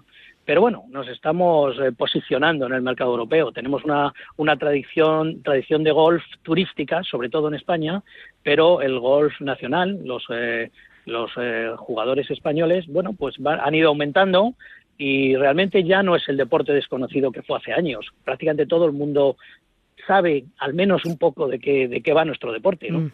Bueno, pues como es propio en este programa, estamos haciendo un recorrido por los deportes que se pueden hacer, sobre todo al aire libre, cuando llega esta época del año. Uno de ellos es el golf. Em, Nos lo ha explicado Jaime Benito, es la persona que está al frente de la escuela del Centro Nacional de Golf. Gracias por compartir este tiempo en la terraza. Buenas noches, Jaime. Feliz verano. Un saludo, buenas noches y a jugar al golf.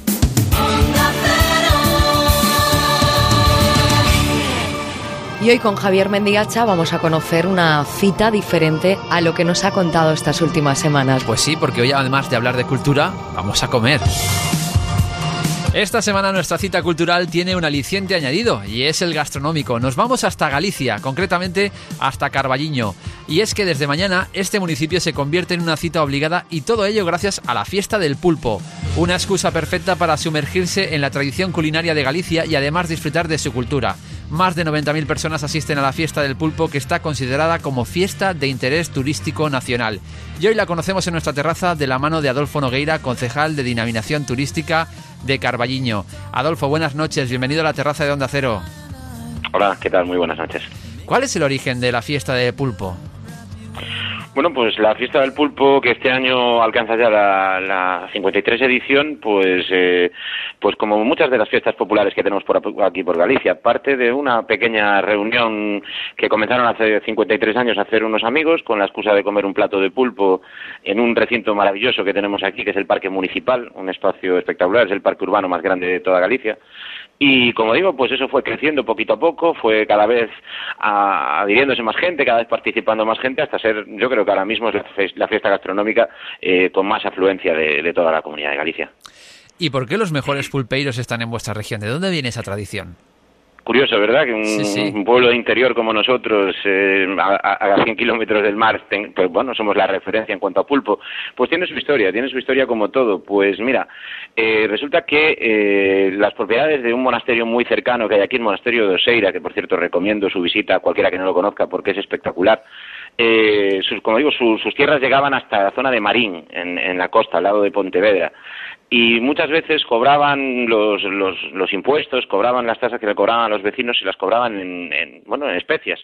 Y en este caso muchas veces era el pulpo lo que lo que desde Marín llegaba aquí para, para, bueno, para, como digo, hacer esos pagos a los monjes de, ese convento y aquí se empezó con esa tradición de cocinar el pulpo y, y aquí en un pequeño pueblecito que se llama Arcos, aquí pegado a Carballiño, pues eh, se asentó esa tradición como en ningún sitio y a día de hoy, pues eh, no sé decir qué número exacto de pulpeiros y pulpeiras hay en ese pueblo, pero prácticamente todo el pueblo se dedica a ello y, como digo, pues eh, con una gran reputación y, y vamos, y haciéndolo cada día un poquito mejor.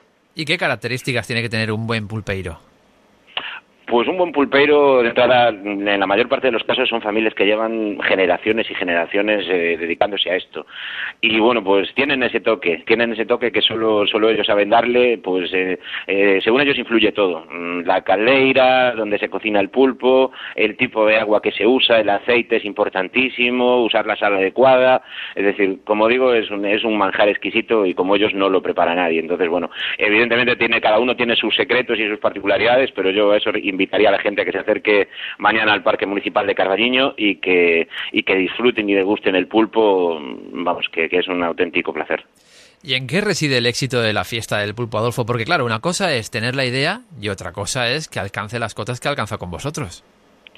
Bueno, eh, realmente eh, yo creo que aparte de que aquí se aúna una tradición, como digo, que es, el hecho de que los pulpeiros lleven muchos años trabajando aquí, que pues es un plato de los más típicos de Galicia, como digo, yo creo que el entorno es incomparable, ese parque municipal lo quisieran para sí muchas grandes ciudades, y, y bueno, pues que Carballiño es un pueblo que somos o intentamos ser todo hospitalidad, eh, nos preparamos mucho para, para, bueno, llevamos toda esta semana ya con, con diferentes festejos y actuaciones, eh, bueno, aquí batimos el récord de, el plato de pulpo más grande del mundo y en otra otro evento que es masivo eh, y bueno, pues como digo, pues yo creo que, está en el cariño que le ponemos todos y todas las carballineses a, a, este evento, a este día tan especial y a este día en el que pretendemos que sea un reflejo de lo que queremos que sea Carballiño todo, todo el año. Nos hablabas de que es importante el lugar donde se celebra la fiesta. ¿Cómo es ese parque? Pues aparte de inmenso, precioso. Es un lugar estupendo para perderse paseando cualquier día. De hecho, pues nosotros lo utilizamos muchísimo, todos los vecinos de Carballiño, para hacer ejercicio, para pasear, para mm, pasa, lo atraviesa el río Arenteiro con un paseo fluvial eh, precioso. Y, bueno, pues como digo, es que el paraje es incomparable. No se me ocurre un sitio donde se pudiera hacer mejor una celebración gastronómica de este tipo para dar acogida pues a esas 80 o 90 mil personas que, que, cada año que cada año va más mm, la participación eh, popular en este evento, pues tiene que ser un sitio de esas características, desde luego. ¿Y cómo es la preparación? Porque claro, estás hablando de que mañana van a llegar 80 o 90 mil personas a vuestro municipio y eso tiene que estar preparado. Eso supongo que lleva una logística importante. Mm, por supuesto, llevamos semanas, eh, por no decir meses. Eh, bueno, nosotros estamos eh, desde hace mucho tiempo trabajando, por supuesto, a nivel de organizar lo que es la seguridad, lo que es la, la disposición. Se hace una comida oficial, entre comillas, en un recinto para 1.600 personas eh, y luego a partir de ahí todo por fuera pues se, intenta hacer un reparto equitativo de dónde se ubica cada caldera, dónde se ubica cada, cada bar, cada restaurante, bueno, a lo largo de todo el parque.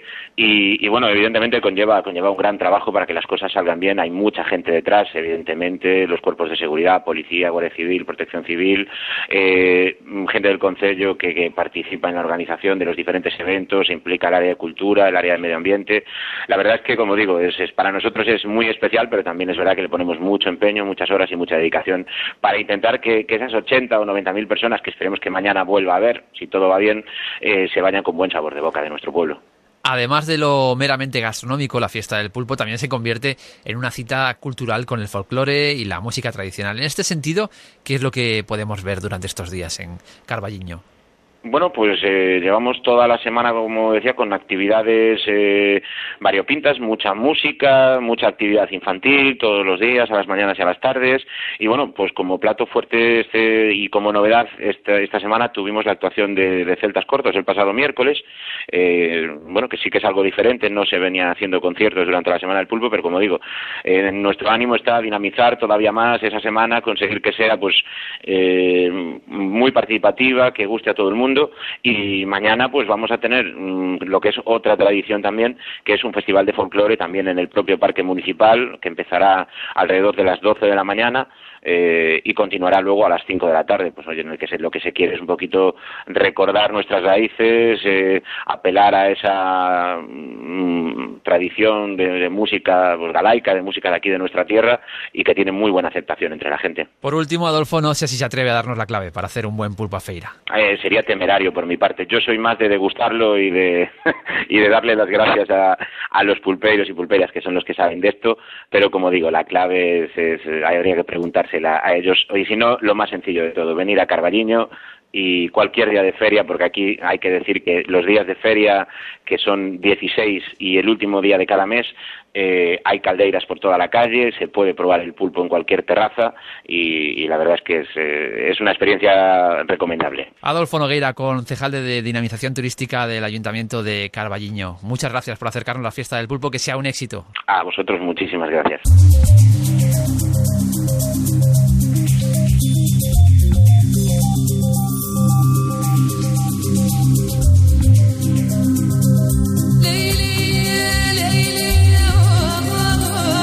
La Terraza, Onda Cero.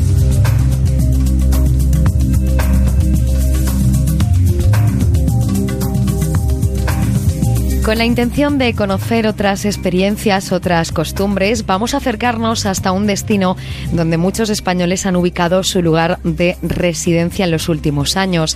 Hasta el Golfo Pérsico, en el desierto de Arabia, es donde nos trasladamos hoy desde la terraza, concretamente en uno de los siete Emiratos de Arabia Saudí, Dubái, aunque es conocido por ser exportadora de petróleo y de hidrocarburos, hoy en día el alto impacto económico viene de la mano del sector inmobiliario y de la construcción también del turismo o de los servicios financieros, sectores que han permitido un alto porcentaje de empleo y una oportunidad que han visto muchos españoles para probar suerte en este país. Vamos a conocer qué tal se vive en uno de los lugares donde, por cierto, todo o casi todo lo que se construye es lo más grande del mundo. Cristina Porcar, buenas noches, bienvenida a nuestra terraza de Onda Cero. Buenas noches. ¿Qué tal? Por cierto, calor ahí en Dubai, Cristina. Muchísimo calor. Ahora mismo casi insoportable. no se puede salir a la calle. El clima es tropical desértico y con temperaturas que superan los 40 grados de temperatura. La humedad es uno de los principales inconvenientes allí. ¿Cómo lo lleváis? Sí, es muy pesada porque sales de casa o sales de la oficina, de donde quieras salir, donde haya aire acondicionado, se te empañan las gafas, mm, se te moja la camiseta. Entonces es un poco incómodo. Sí que es verdad que yo me esperaba mucho más. También me dicen que este verano hemos tenido un poco de suerte, pero muy pesado, bastante pesado. ¿Qué se hace allí para paliar las altas temperaturas? Porque seguro que los que vivís allí eh, tenéis algún truco para evitar un exceso de calor. Pues la verdad es que te pasas todo el día encerrada, desde casa a oficina, de oficina a casa, al centro comercial, pero no suele salir de casa, no se ve mucha gente por la calle. Hay algún valiente que sale a hacer deporte, pero no, no sé, es como una ciudad desierto de verdad ahora mismo, porque la gente huye, la gente local no está allá, o sea, es que hace mucho calor y es muy pesado. Aunque Dubái es un país muy occidental, Cristina, ¿cómo es la experiencia de una mujer allí? ¿Distan mucho las costumbres de las mujeres españolas de las de allí? A ver, eh, como has dicho, dos tercios de la población es occidental. Entonces, mm, tampoco entras mucho en contacto con ellas y no sabes muy bien ni cuáles exactamente sus costumbres porque son muy cerradas. Es muy difícil que una occidental sea amiga de una local. Entonces tampoco sabes muy bien cuáles son sus costumbres, pero lo que está claro es que somos muy diferentes y no, y no nos mezclamos y no hay posibilidad de mezclarse. ¿A un español le cuesta trabajo acoplarse a la vida de Dubái? Pues depende. Me imagino que, que en Dubái, como en cualquier otro sitio, si cuando llegas pues haces amigos rápido y es que depende del carácter de la persona. Yo he tenido suerte porque había mucha gente aquí ya que conocía y compañeros de mi marido y las mujeres. Entonces, desde el primer día, la verdad es que teniendo ya grupo de amigos y pues la verdad es que según, yo creo que según las familias. ¿Grupo de amigos españoles, Cristina? Italianos, en mi caso, porque mi marido es italiano. También tengo amigas españolas, pero sí que es verdad que, que la mayoría, que mi grupo inicial de aquí fue italiano y es italiano. ¿Realmente hay tantas oportunidades de trabajo en Dubái? Ahora no. Yo creo que este no es el Dubai de hace bastantes años o es el Dubai que toda la gente tiene en mente que vienes aquí y enseguida encuentras trabajo. La verdad es que no, no es así. No, te, lo tienes que buscar y a veces yo conozco mucha gente que no encuentra trabajo. Sobre todo las mujeres que, que vienen a vivir aquí porque sus maridos han conseguido un buen trabajo y cuesta mucho. No porque seas mujer, ¿eh? Que, bueno, igual influye claramente, pero porque no hay tanto trabajo como la gente cree. No es fácil. ¿Es más fácil que una empresa te destine a Dubái que irte allí a buscar trabajo? Sí, sí, porque en Dubái lo que la gente, o sea, lo que aquí quieren es gente cualificada, gente con formación y pueden pagarla. Entonces, ¿qué hacen? Van a Europa y contratan a gente, pues como nosotros. Claro, viene uno, es muy difícil que contraten a dos al matrimonio junto, ¿no? Entonces, seguramente contratarán al marido, entonces tú te vienes aquí y ahí es cuando empieza tu búsqueda de trabajo. Esa, esa búsqueda no es nada fácil. Incluso si vienes por el, por el marido del trabajo y luego ya si vienes a probar suerte, bueno, hay mucha gente, hay un grupo en, en Facebook que se llama Españoles en Dubai, pues hay gente que escribe, oye, mm, quiero España está muy mal, quiero ir allí a probar suerte, me han dicho que en el sector, por ejemplo, de la hostelería hay trabajo, y, todo el mundo le decimos, pues espérate, o sea, no es así, no es, sencillo. Lo que sí que es cierto, o al menos es lo que se percibe desde aquí, los sueldos en Dubái son altos, dependiendo también del sector, Cristina. Dependen de la posición, también del sector, pero depende de la posición y sobre todo, y es feo decirlo, depende de tu nacionalidad. A mí no me van a pagar lo mismo que, que a otra persona que a una filipina, desgraciadamente. ¿Sabes? Pues porque son así, porque a, ti, a mí me van a pagar mucho más, por ejemplo. No, no, no, no las, no las, o sea, no, no piensan en darles trabajos a ellas aunque estén cualificadas, ¿sabes? Depende también, son, son un poco, en ese sentido, también depende de, de, dónde vienes, si de Europa o no. Mm sueldos altos dependiendo, como dices tú, em, de la nacionalidad, según nos acabas de confirmar. Pero ¿y la vida en Dubái? ¿Es cara? Muy cara, muy cara. Yo lo he notado menos porque viviendo en Italia y viviendo en el norte, pues ya era bastante cara. Entonces yo lo he notado un poquito menos, pero es muy cara. ¿Pero qué, es caro? sí, la comida, por ejemplo pues a mí me, me, ocurre ir a hacer la compra ellos de la semana y estoy sola muchas semanas y acabo gastándome 70, 80 euros. Y yo sola, que tampoco como mucho, pero si quieres un poco de verdura de calidad o un poco de fruta, compras algo de carne o algo de pescado, una dieta nuestra, normal, ¿vale? Básica, sin nada de pues 70, 80 euros, yo creo que no me los gastaba cuando vivía en España. Ya me parece mucho dinero para dos bolsas de supermercado. Sí, es una barbaridad, desde luego. Y opciones para el ocio, ya para finalizar, Cristina, por ejemplo, eh, allí un sábado por la noche, ¿qué es lo que hacen los españoles? Has dicho que el tema de la humedad y el calor pues os impide bastante salir de casa, pero ¿qué opciones existen para el ocio? ¿Qué hacéis vosotros? A ver, lo de la humedad ocurre solo cuatro o cinco meses al año, desde junio a septiembre, y luego Dubái es un paraíso Aquí hace una temperatura maravillosa y se está muy bien, pero claro, es lo que, lo, que te comentaba, en estos meses sí que hace mucha humedad y salir a una discoteca que muchas son al aire libre, pues quizá ahora la gente no vaya, pero sí que hay mucho ocio el sábado por la noche. Hay mucha oferta, hay muchos hoteles con discotecas estupendas. Ha abierto Pacha Ibiza, por ejemplo, que está en, claro, en Ibiza y aquí en Dubai y es una pasada de local. Hay muchísimos locales porque hay muchísimo turismo y hay mucho alcohol y hay mucha fiesta aquí. Bueno, pues hemos hecho un recorrido con Cristina. Lo que sí que hemos comprobado es que durante estos cuatro meses es imprescindible el aire acondicionado en casa, Cristina. Sí, el aire acondicionado en casa. Para poder vivir. Y poder soportar las altas temperaturas y el porcentaje de humedad que tiene eh, Dubái. Aún así, como dices, tiene sus partes buenas que nos ha ayudado a conocerlas. Cristina Porcar, gracias por compartir este tiempo de radio esta noche en nuestra terraza. Buenas noches desde España, Cristina. Gracias a vosotros. Hasta luego. Buenas noches. En Onda Cero, La Terraza. Alicia Job. Nos despedimos de ustedes hasta la semana que viene. Cerramos la terraza cuando alcanzamos casi la medianoche. Volveremos el próximo sábado. Mientras tanto, no se detengan en lo que no les enriquece. Disfruten de esta maravillosa noche de verano. Les estaré esperando. Adiós.